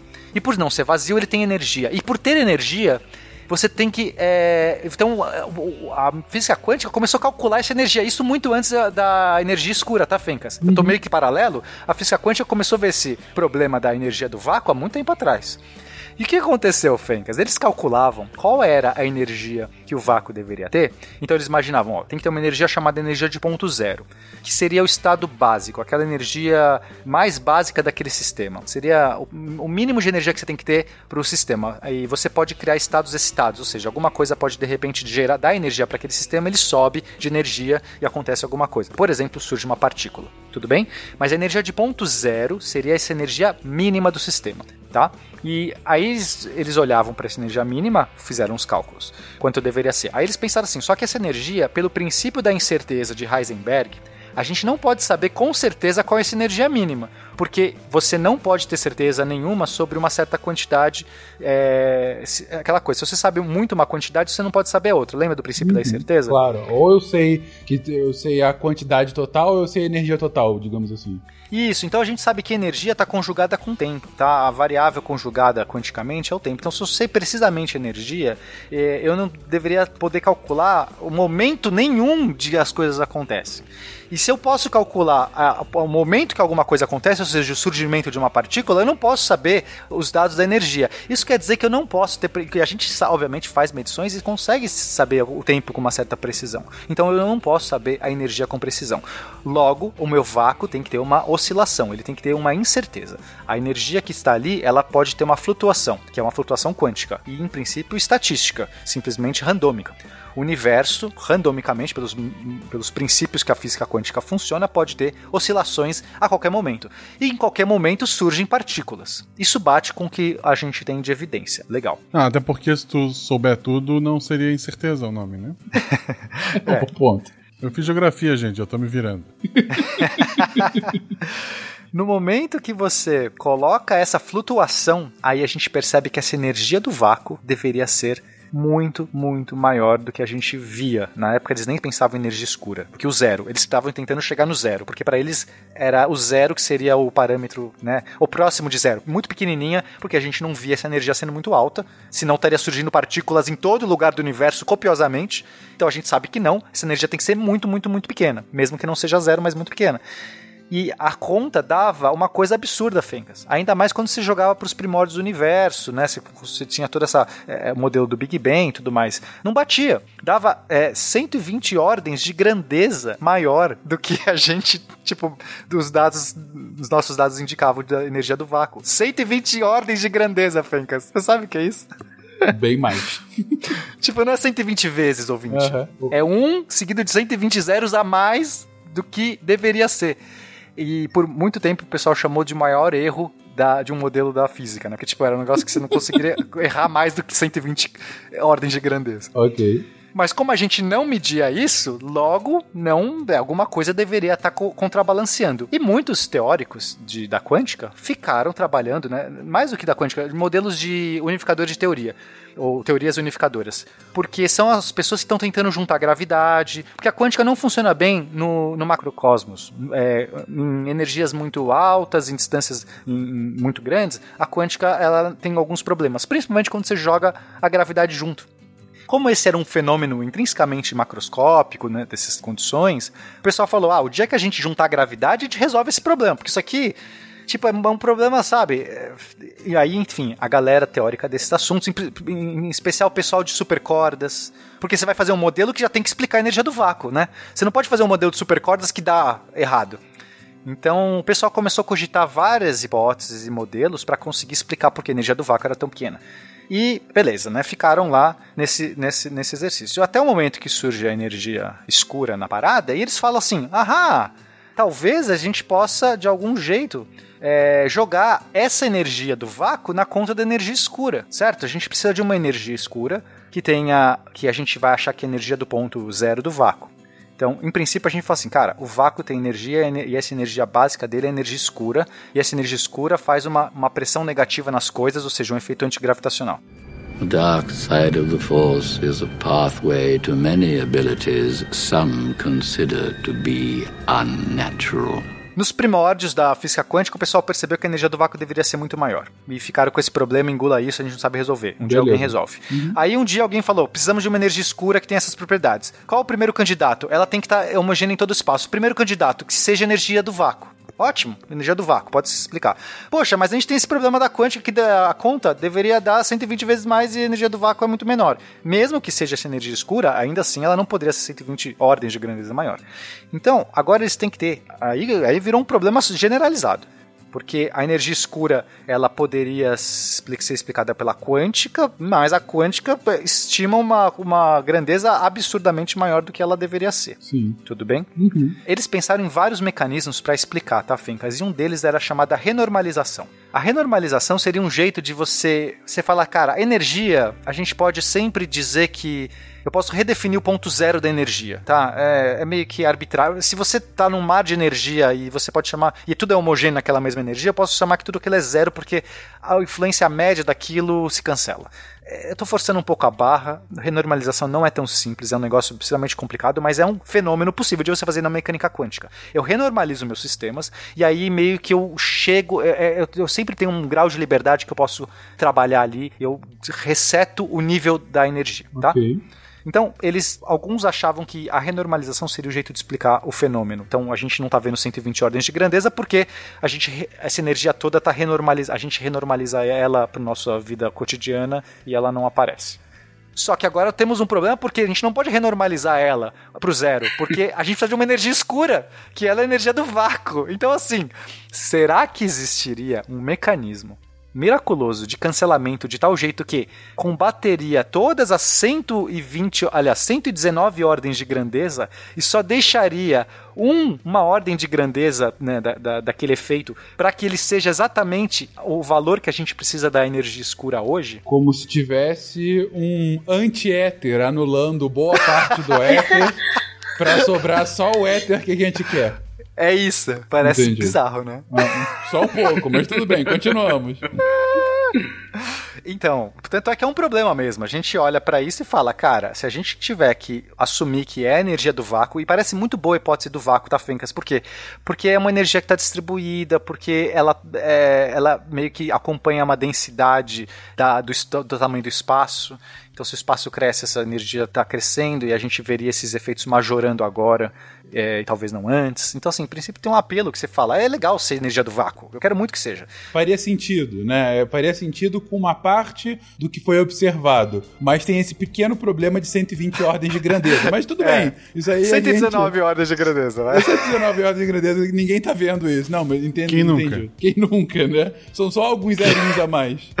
Então, o que, que o pessoal fez? Argumento antrópico. O argumento antrópico é. Se você já estava incomodado com o éter, o argumento antrópico, ele é a explicação assim que tudo vale pelo argumento antrópico. Eu já falei o que, que é o argumento antrópico naquele cast de paradoxo de Fermi e vocês me criticaram muito. Eu lembro que eu sofri muita aversão de todo mundo da banca. Mas não é meu argumento antrópico. Eu acho justo que o argumento antrópico sofra o que, é o argumento antrópico? É que você poderia ter, em princípio, é, é, diversos universos. Imagina que você tem uma multitude de universos, multiversos. Tá? Cada universo tem parâmetros que poderiam ser colocados é, meio que quando o universo surge, tá? Olha só, eu tô colocando universos que eu nem sei se existem, mas por isso que é, é, o problema. Mas em princípio, esses parâmetros do universo poderiam ter flutuações, como é quântico, a gente poderia ter flutuações específicas que nascem naquele universo e esse universo vai crescer com aqueles parâmetros. Então, sei lá, você tem parâmetros como a distância de Planck, então a, as medidas básicas do universo seria tipo a, a distância de Planck que você pode setar, é, velocidade da luz, energia do vácuo. Você pode setar universos de vários jeitos e esses universos surgem e se desenvolvem desses jeitos. E aí o que acontece? O nosso universo seria uma exceção tão grande para a norma. A norma seria todo o universo vai ter lá suas milhares de ordens de grandeza da sua energia do vácuo. Mas por flutuações e por exceções, por, por probabilidade, vai ter um universo que poderia nascer em 120 ordens de grandeza abaixo, certo? É uma flutuação, ela pode acontecer. Seria um universo em cada, sei lá, 120 bilhões de possibilidades teria nascido com essa possibilidade esse universo teria se desenvolvido e seria o único universo, ou né, uma, pouquíssimos universos teriam gerado vida. Porque o, todos os outros universos que tinham essa constante maior, eles explodiram, nunca formaram uma estrela. Porque se você tem uma, uma força, uma pressão negativa tão grande, não forma estrela, não forma planeta, não forma porra nem, nem átomo. O universo destrói, tem, de, dependendo desse parâmetro, dessa antigravidade, ele destrói, destrói tudo, Fencas. É tipo teoria da evolução para o universo, né? Vai testando o que dá certo, o que não dá. Exatamente. A gente tá aqui porque deu certo, não não não demos certo porque a gente tá aqui. Uh, é, e esse é o argumento antrópico. A gente meio que esse é, o universo é muito esse nosso universo é tão raro, tão raro, mas ele é o único que permitiu seres inteligentes sobreviver viver a ponto de se questionar por que a gente vive num universo tão raro. Tem controvérsia. Ou seja, o universo veio do macaco. Essa é a única conclusão possível.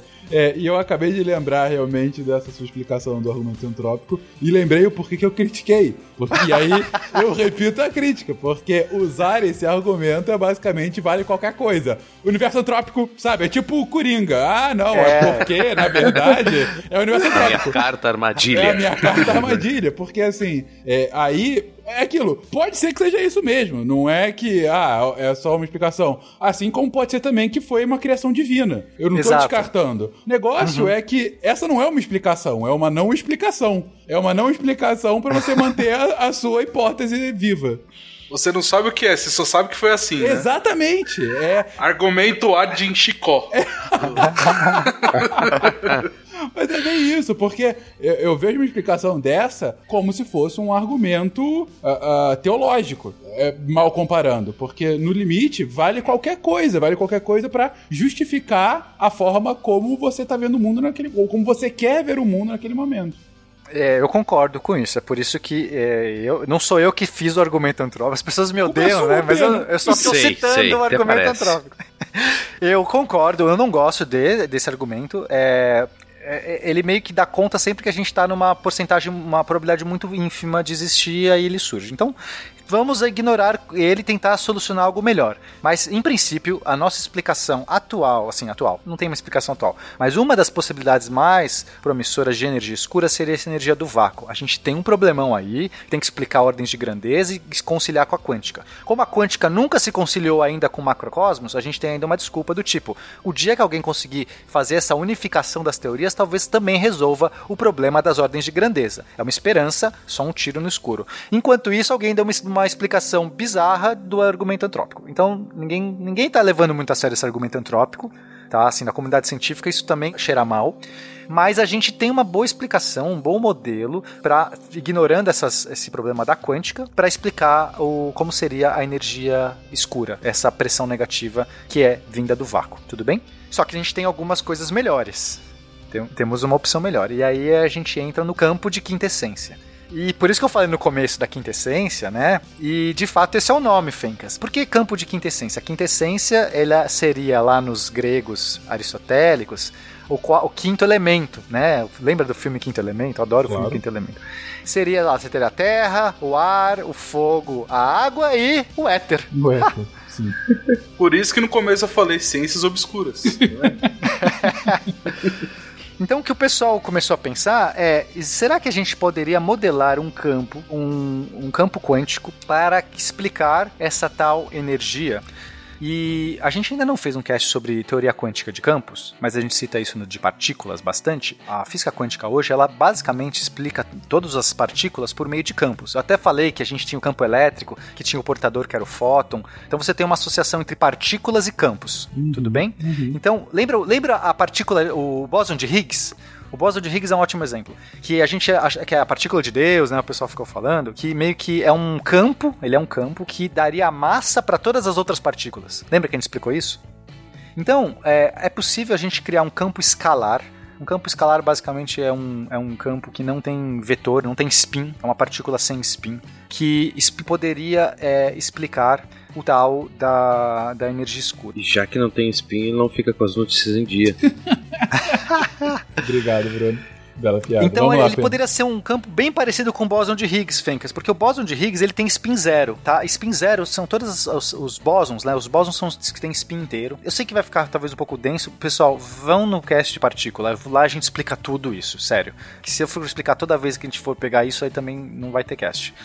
Mas tem uma partícula chamada bóson de Higgs. Os bósons são partículas que têm spin inteiro, ela não tem spin meio como um elétron. E, e elas são partículas que carregam forças. A gente costuma é, associar alguns bósons, não todos, mas alguns bósons carregam forças. Então a gente tem um bóson que explica a partícula, a força forte, a força fraca, a força eletromagnética e a força gravitacional. Aliás, a força gravitacional a gente não, nunca achou, mas acredita-se que deve existir o graviton.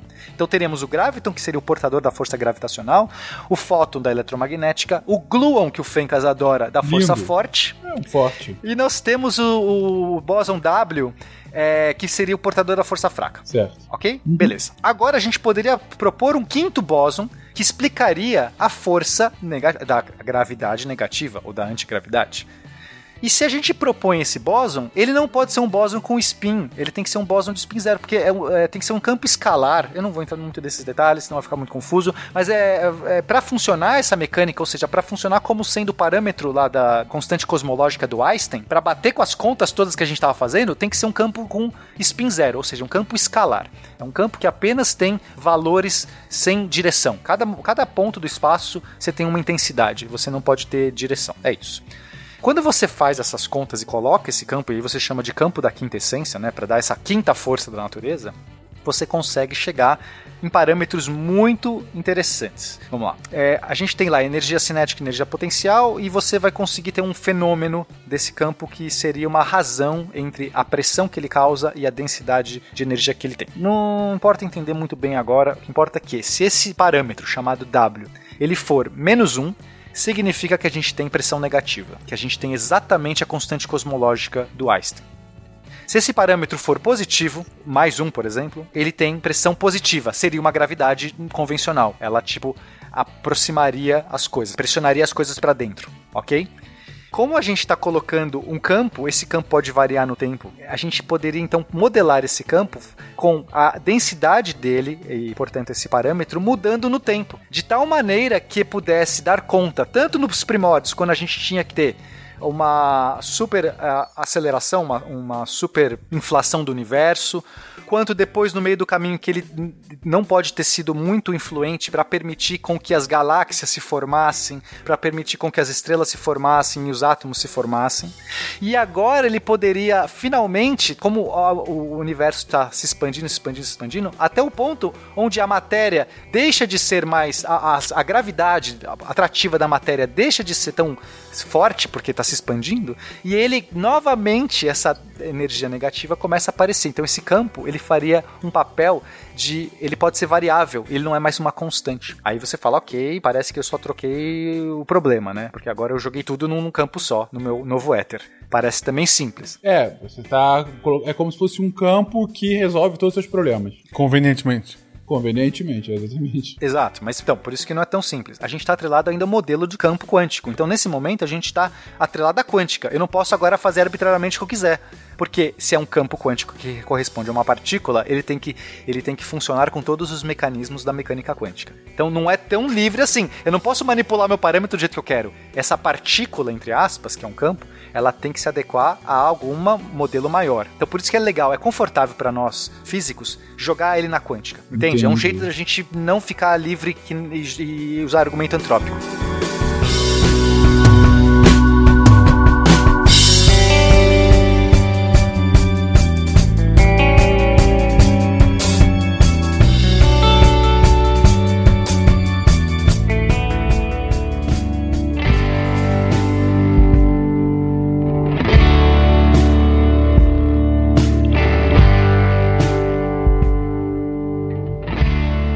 Bom, a gente já conhece quatro partículas que portam as forças fundamentais: forte, fraca, gravitacional e eletromagnética. É, a gente já viu três e imagina, estima que existe o quatro, no, no caso o graviton, né, da, da força da gravidade. É, e aí o que está se propondo aqui é que nesse campo de quintessência, na verdade, haveria uma quinta partícula, uma quinta partícula que teria os parâmetros exatos para responder às demandas da hipótese de como que essa energia escura funcionaria de tal forma que o que a gente já consegue observar no universo faça sentido. É, se por um lado é conveniente essa resposta, porque ele está encaixando justamente, dando as respostas justamente que a gente quer ver, por outro lado, a gente está colocando ele dentro de uma mesma teoria já existente, então ele tem que seguir os parâmetros da teoria quântica de campos, ou seja, é sim, ele é conveniente por um lado, mas por outro, pode ser que haja uma partícula que se comporte exatamente dessa forma. A gente ainda não tem como observar, mas enfim, é uma explicação que é hipoteticamente válida. Exato, mas a gente já melhorou é, desde que isso foi trazido como ideia, porque lembra, pra ideia basta um cara falar, cara, vamos jogar um campo escalar aqui e ver se dá caldo. Aí sim, alguém sim. compra essa ideia, e o outro tenta, então vamos encaixar ele. Já melhoramos muito. E aí o que acontece? A gente teria é, essa par... primeiro que essa partícula, a gente calcula o tamanho da partícula associada a esse campo, ela seria uma partícula do tamanho do universo. Então assim, a gente é um momento que a gente perde a, a analogia onda-partícula, porque não dá nem para você imaginar uma partícula desse tamanho. Assim, um tamanho que eu quero dizer, uma representação, porque é, comprimentos de onda representam partículas, lembra? Quanto maior a, a, a frequência da, da do quanto maior a frequência da luz, você teria uma partícula mais energética. Então essa partícula para encaixar, é, a gente está falando de uma coisa que basta a gente pensar como onda, nem dá para encaixar muito como partícula. Aí a gente pega esse, esse nosso campo e a gente tem que olhar para ele na história as propriedades que ele tem. Então a gente gente pensar em mecanismos que poderiam rastrear a intensidade desse campo de acordo com a densidade de radiação nos primórdios do universo. Então calma, vou explicar melhor. Quando o universo está pequeno, a gente tem uma densidade de radiação mais alta, tudo bem? Você tem quantidade de luz, de fóton por metro cúbico de espaço alto, porque está tudo junto o universo vai crescendo, o que a gente espera? Que a densidade de radiação vai caindo. E de matéria também. A matéria também se espalha pelo universo todo. Quando a gente começa ali a olhar os primórdios do universo, logo depois do final da, da, do período de inflação, a gente vai ter uma densidade alta de radiação, uma densidade alta de matéria. Tudo bem? Universo pequeno, muita coisa junta. O universo vai se expandindo, a gente vai vendo a radiação caindo de densidade e a matéria caindo de densidade. Só que a radiação se dilui mais rápido do que a matéria. Então a, a densidade de radiação cai mais rápida do que a de matéria. Vai ter um ponto em que a, a densidade de radiação cai tão rápido que a matéria começa a imperar. As forças da matéria é, a, ou seja, a gravidade da matéria começa a imperar, a dominar. A gente fala de dominar na física. Então, até um período, a radiação domina. Todos os efeitos que a gente pode mapear da dinâmica daquele momento era só baseado na radiação, a matéria não importa muito. Chega um momento que a matéria começa a ser mais presente e a radiação tem pouca importância. Hoje em dia, por exemplo, a gente nem leva em consideração a radiação nas nossas contas, porque esses fótons da radiação de fundo, eles são tão fraquinhos e tão fraquinhos que, tipo, não importa em nada a dinâmica dos corpos. Uhum. Tudo bem? Uhum. Beleza. A gente poderia modelar essa partícula da quintessência, esse campo da quintessência, lá no começo, ele também teria uma densidade alta, porque assim como é, se é uma partícula e não mais o espaço, o vácuo, ele tem que ter densidade variável. Porque se fosse propriedade do vácuo, não importa quanto vácuo tem, a densidade é constante, concorda, Fencas? Sim, entendi, entendi. Se aumenta o espaço, aumenta a quantidade na mesma proporção. Na proporção, claro, ok. A densidade da, da, da energia do vácuo, em princípio, não mudaria mas a densidade da parte desse, desse, campo muda, porque não é mais a, não tem mais a ver com vácuo. É isso que é importante. A gente saiu do vácuo. O vácuo tinha 120 ordens de grandeza de problema, agora a gente está num outro problema. Uhum. Então, nesse caso, essa densidade dessa coisa, desse campo, era alta também. E aí ele vai caindo, ele vai caindo. Só que ele não pode cair na mesma proporção sempre do que os outros elementos, porque senão não, não geraria essa assimetria de no começo ser pouco influente e agora ser mais influente, porque a gente está vendo que esse efeito de aceleração do universo é algo que está aparecendo agora, está dominando agora. Entendi. Ele teria que ter uma taxa de desaceleração, de decaimento de densidade diferente do que os outros. E aí, como seria esse fenômeno? É um fenômeno muito legal.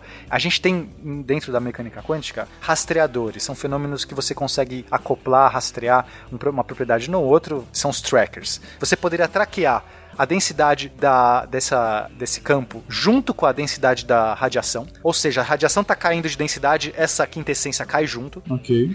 No momento que você tem a inversão da radiação dominando para a matéria dominando, você cria ali um ponto de assimetria no espaço. E essa simetria poderia gerar, então, dentro dos mecanismos da mecânica quântica, que são muito complexos, não vou explicar aqui, você poderia gerar a mudança dessa propriedade da quintessência. Ela para de traquear a densidade da radiação e ela fica num valor, numa outra taxa, que seria uma taxa bem mais homogênea.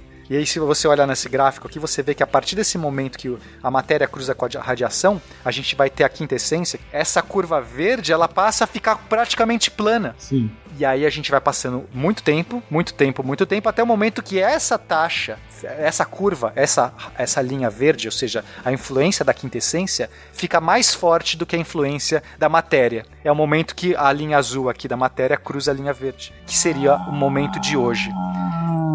Nesse momento, a quintessência começaria a fazer mais efeito do que todos os outros efeitos. No começo, ela era menor do que todos os outros efeitos. Sim. Ela foi caindo, foi caindo. Chega um momento que ela para de cair. Tudo continua caindo. Porque a densidade da matéria e da energia, da radiação, diminui com, com o tamanho do, do universo. Mas a quintessência pararia de diminuir na mesma taxa e hoje a gente estaria vendo exatamente ela, ela aparecendo. O efeito dessa energia escura antes sempre existiu, mas era pequeno e ninguém via.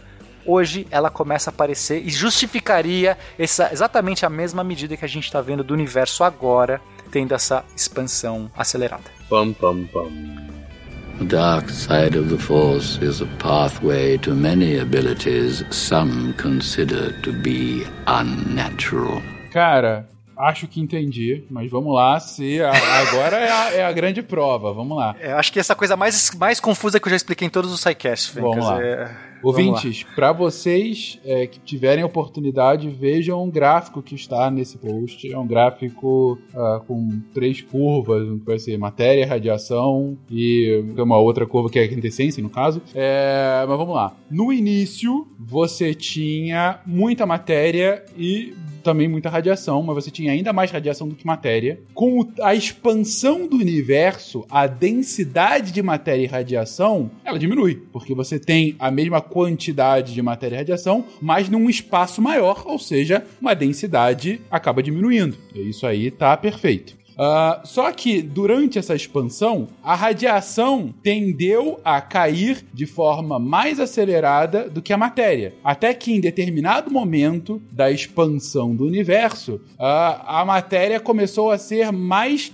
predominante do que a radiação. E isso acontece até hoje. A matéria continua mais predominante que a radiação. Hoje, a radiação, para os cálculos físicos, são quase desprezíveis para esse tipo de coisa. Mas beleza. O ponto aqui é que, ao mesmo tempo que você tinha matéria e radiação, você tinha esses campos de quintessência. Campos esses que, enquanto a matéria ainda era menor do que radiação, caíram drasticamente. Mas, a partir do momento em que houve essa troca, que a matéria começou a ser mais predominante que a radiação, esses campos de quintessência, eles continuam diminuindo, mas continuam diminuindo numa taxa muito inferior do que a da própria matéria e da radiação. De uma taxa tão inferior que chegou num momento, que é o momento do universo de hoje, que hoje a gente teria mais campo de quintessência do que o próprio matéria. Significa dizer que esse campo de quintessência que tem a taxa de pressão negativa, ela estaria mais abundante do que a própria matéria no universo e assim faria com que agora o universo estaria acelerando e não desacelerando como ele esteve antes, quando existia menos quintessência do que matéria. Caraca, Fencas! Demais, demais, eu tô Obrigado! chorando. Eu Eu tô chorando, cara. Irretocável, irretocável. É tipo faculdade. Elabore. No começo da faculdade, tu tem muita matéria e radiante. No fim da matéria, no fim da da faculdade, tu tem pouca Deus. matéria por conta do TCC e a tua radiância já foi embora. Obrigado. Exatamente. Mas a quintessência continua, que é a própria A faculdade. quintessência permanece, é, É isso. isso. Cara, pô, é Caramba. ótima explicação.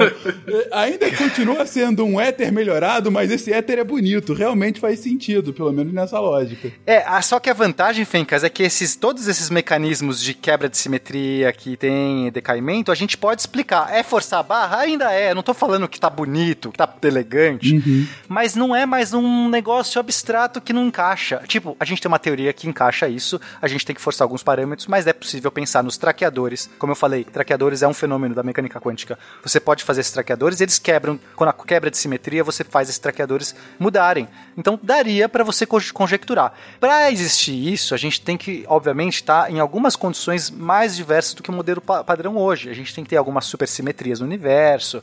A gente tem que ter algumas condições, ou seja, o modelo atual tem que ser um pouco melhorado, mas nada diferente. A gente já tem vários modelos hoje que a gente chama de teorias além do modelo padrão.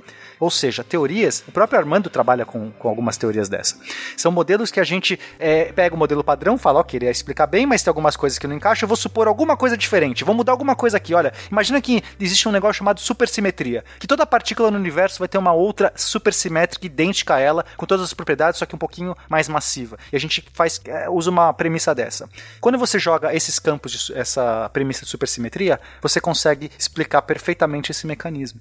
Então, não é uma coisa tão. É um hétero, como eu falei no começo, a quinta essência pode ser a grande chave, a quinta força perdida, ou pode ser só um bom éter. Mas por enquanto a gente é, é nosso melhor chute de todos. Gente, como eu falei no início do cast, a gente tá falando aqui do que é de mais novo na ciência. Então, é, como o Peninha tá comentando, é uma explicação possível. Ah, não é a certa, até porque não existe um certo absoluto na ciência. Não é nem, a, digamos assim, a teoria vigente, porque ainda carece de outras observações para torná-la mais sólida. Mas é uma hipótese que está sendo aqui apresentada para vocês de por que então o universo estaria acelerando. Uma hipótese que tem uma lógica interna. Ou vai- e aí eu te pergunto, pena e demais. Ou tem alguma explicação? Ah, mas tem aquele coisa que ele não explica. Em princípio, a gente tem as coisas que não explica, que são os outros modelos que eles precisam se apoiar, que ainda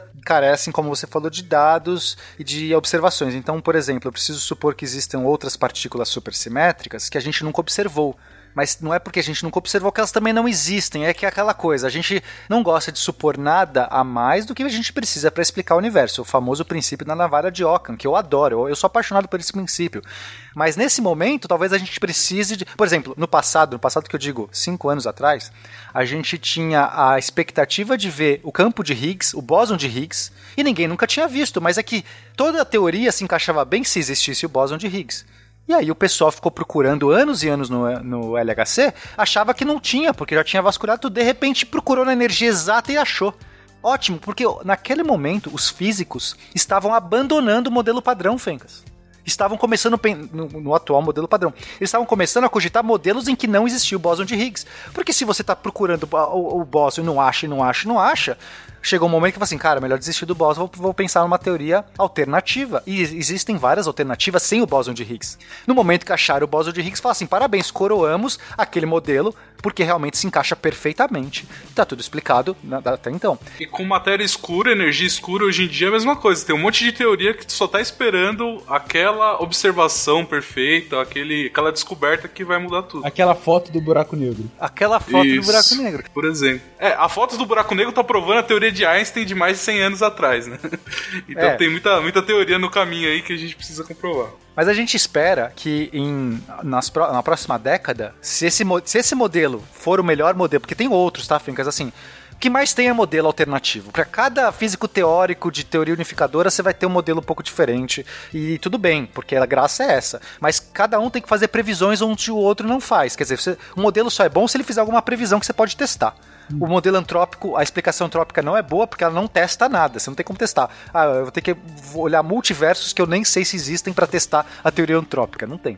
Então, esse modelo ele faz previsões. Isso que é legal. Ele pressupõe que existe um, um campo específico que vai ter uma energia específica e, portanto, nas pró- na próxima década, ou talvez nas próximas duas décadas, a gente vai bolar experimentos em altas energias para conseguir verificar. Então, carece ainda de, de evidência. Mas eu acredito que é assim que a ciência funciona. Então, assim, eu sei que às vezes, para quem já viu a ciência pronta, o cara já nasceu na escola, já chegou na escola, já viu todas as teorias desenvolvidas e acha que então a ciência tem que ser certeira. É, é isso, ó, a ciência tá aqui. Cara, para todas essas coisas que a gente viu, existiram um monte de teorias alternativas, de hipóteses que não se comprovaram, outras que eram absurdas que depois se confirmaram. Então, assim, é normal, gente. A gente tá falando da fronteira da física. É, nas próximas décadas, eu acredito que a gente vai poder melhorar muito o nosso entendimento de energia escura.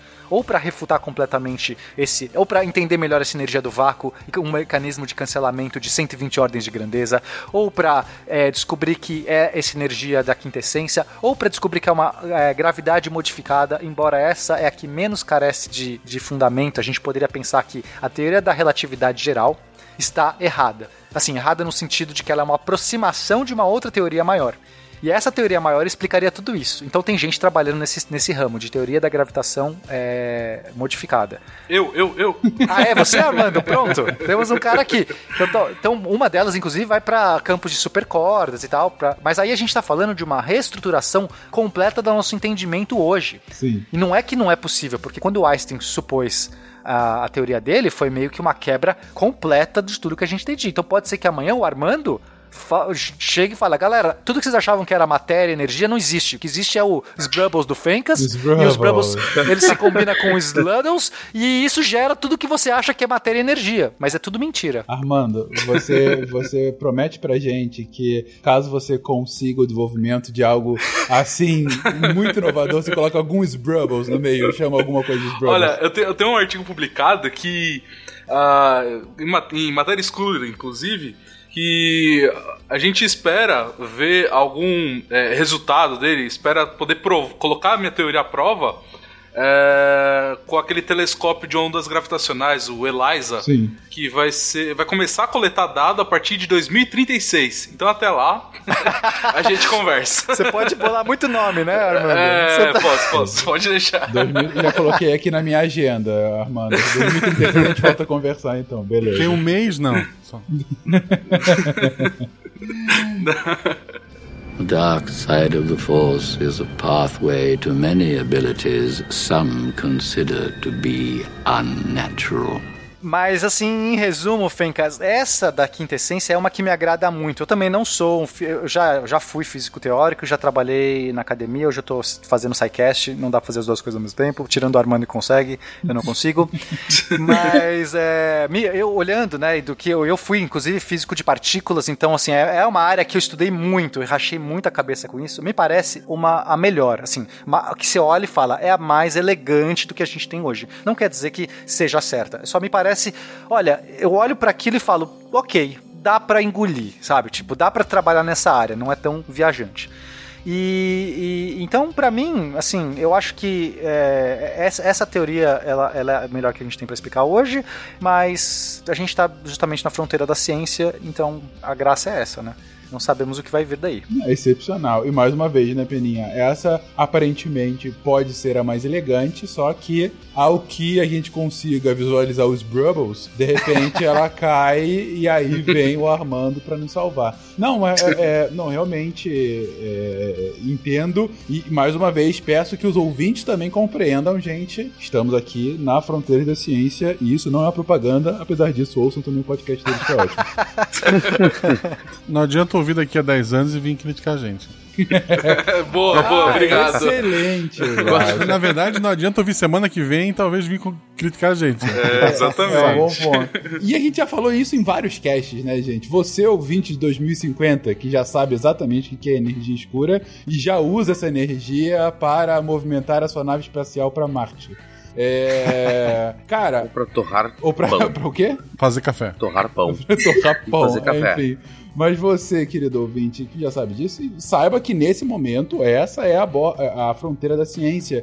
E, enfim, estamos aqui justamente tentando entender o que eu achei mais inacreditável, mais brilhante nesse cast, que eu sempre me surpreendo nesse tipo de cast, é justamente o poder de abstração que é necessário aos cientistas, no caso físicos e astrofísicos, a eles explicarem fenômenos em escalas tão gigantescas, ah, em distâncias tão gargantuosas, e tamanhos tão minúsculos e, e esse poder de abstração para que você possa ter ideias criativas para tentar, ok, essa ideia talvez consiga explicar o universo e aí a partir daí você começa a elaborar uma hipótese, começa a ver experiências para que ela possa se concretizar ou não. Isso eu acho fantástico, fantástico mesmo. Assim como essa explicação que o Pena deu agora do porquê desse campo de quintessência ele ter uma lógica interna, né? E por que ele explicaria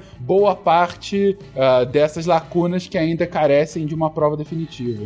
É, o Fencas, eu sei que ficou muito denso esse final, então, ouvinte, é, tipo, ouça de novo se for o caso, vai ver o gráfico que ajuda, mas é, eu, te- eu juro que é muito difícil falar dessas coisas, assim, é, é um desafio pessoal, assim, de olhar e falar, como eu vou explicar isso? Eu quero muito explicar isso.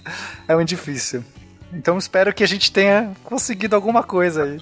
Não desista da gente. Sim, de falar que eu fi- consegui resumir, mas fui, foi olhando o gráfico. Então, digo a você, ouvinte, ah, ouça a explicação do Peninha e ouça depois o meu resuminho, principalmente olhando o gráfico para você entender quais são as magnitudes que a gente está comentando, que faz mais sentido. Ou, como a gente ouve sempre, lê muito de vocês em Twitter e e-mail e tudo mais, ouve de novo, não ouve em velocidade avançada, você vai conseguir entender. Eu consegui, gente. Eu levantei o braço aqui, comemorei na hora que o Peninha falou que eu tinha acertado. Você consegue. Se eu consigo também, você consegue. Tu, tu comentou agora há pouco no, no fechamento que os físicos, astrofísicos têm que ter muita criatividade, não sei, né? mas é, eu, eu me perdi várias vezes no cast hoje. eu tive que parar e putz, eles estão falando daquilo mesmo? Ou... Ah, mas é um assunto muito complicado, né? É, é. Então eu acho que eu vou escutar de novo. ou, ou volta daqui a 100 casts, gente. Vai ter mais coisa. É verdade. Volta, volta no 609, que a gente já vai ter, sei lá, uma foto HD de buracos negros, e aí a gente já vai ter um cast. Não, quando é que a gente vai ter os Bubble? Os Brubble, a foto dos Brubble, é isso que a gente tá esperando. vai ser bonito esse SciCast is Brubble, né? Vai ser o nome do, do tema. Toda vez que eu vou gravar algum cast, em específico, esse super, ultra, tipo, né, difíceis e tal, eu fico sempre pensando, ah, isso aqui eu acho que eu posso dar uma resumida, ah, isso aqui eu acho que eu posso dar uma abstraída, ah, isso aqui eu acho que não preciso explicar de verdade, talvez isso aqui eu possa fazer essa analogia que não é exatamente verdadeira, mas vai funcionar bem. E é um dilema, porque tem momentos que é melhor sim fazer essa simplificação, é melhor sim, só que ao mesmo tempo tem, eu sei que vai ter um ouvinte que vai falar assim, cara, não, isso aí, se for sua barra, isso não é verdade, você tá enganando. E eu fico, eu tô enganando ou eu tô ajudando? Eu tô enganando ou eu tô ajudando? Isso é muito desesperador, porque eu quero, eu quero fazer o melhor dessa equação. É o dilema da divulgação científica, né, Pena? É a gente tentar equalizar a mensagem ao receptor, mas sem perder a substância da mensagem, né? Exatamente, pra não ser simplório. Exatamente. Você tem que fazer simples, mas não simplório ou simplista. Isso é o grande medida. Podem falar várias coisas da sua explicação, mas se alguém falar que esse cast de hoje foi simplório, puta que pariu. Boa.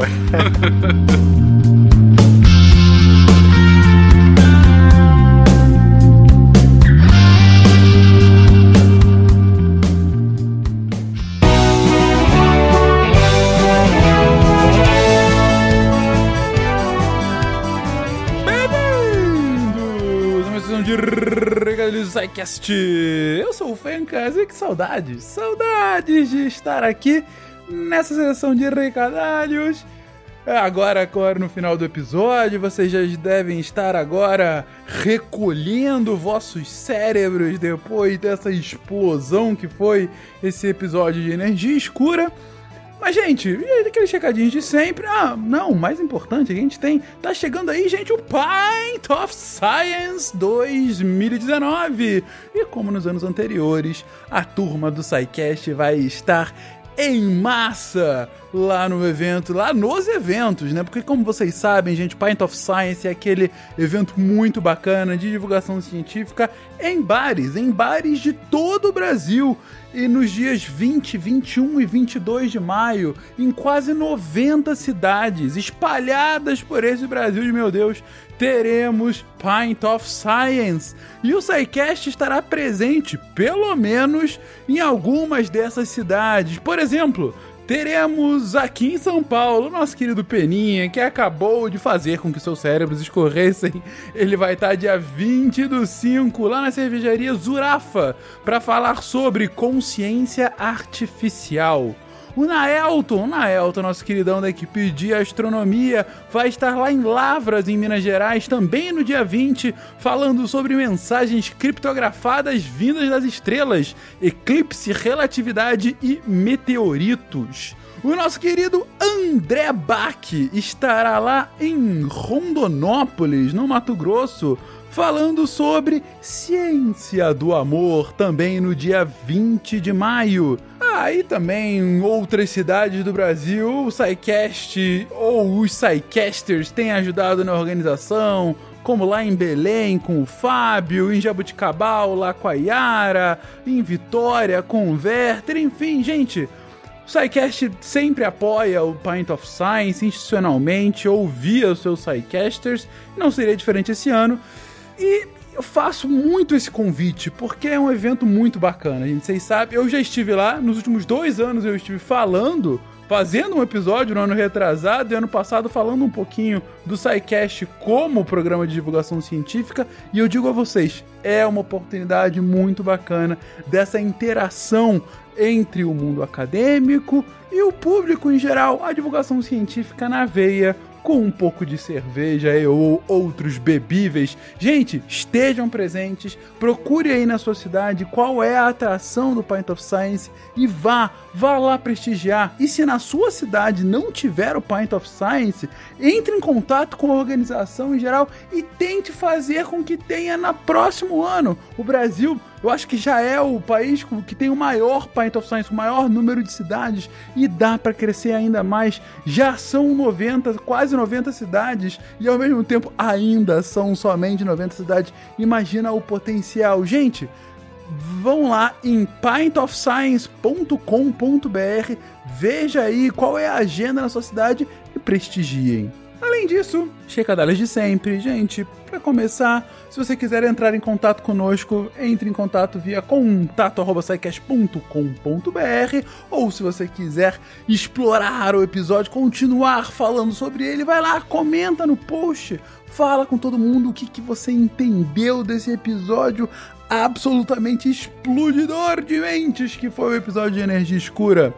E se você quiser ir ainda além e quiser apoiar essa iniciativa tão bacana de divulgação científica que é o SciCast, faça sua contribuição a partir das nossas muitas plataformas de contribuição coletiva, Patreon, Padrim, PicPay, qualquer uma delas. A partir de um real você pode estar aqui conosco, ajudando, fazendo esse programa maravilhoso acontecer, fazendo com que a gente tenha ainda mais episódios tão espetaculares como esse que você acabou de ouvir. E se você quiser ter lembrancinhas do podcast, lembrancinhas do SciCast, entre lá no site da Mitou, Mitou Camiseteria, e entre na parte do SciCast que tem lá o Newton, Marie Curie, a clássica do SciCast, enfim, vejam lá as opções e compre, compre a sua camiseta. Então é isso, meus queridos. Até semana que vem. Um beijo especial para vocês e tchau, tchau. Se a ciência não for divertida, tem alguma coisa errada. Tem que ser divertida. A coisa mais divertida que tem é a ciência.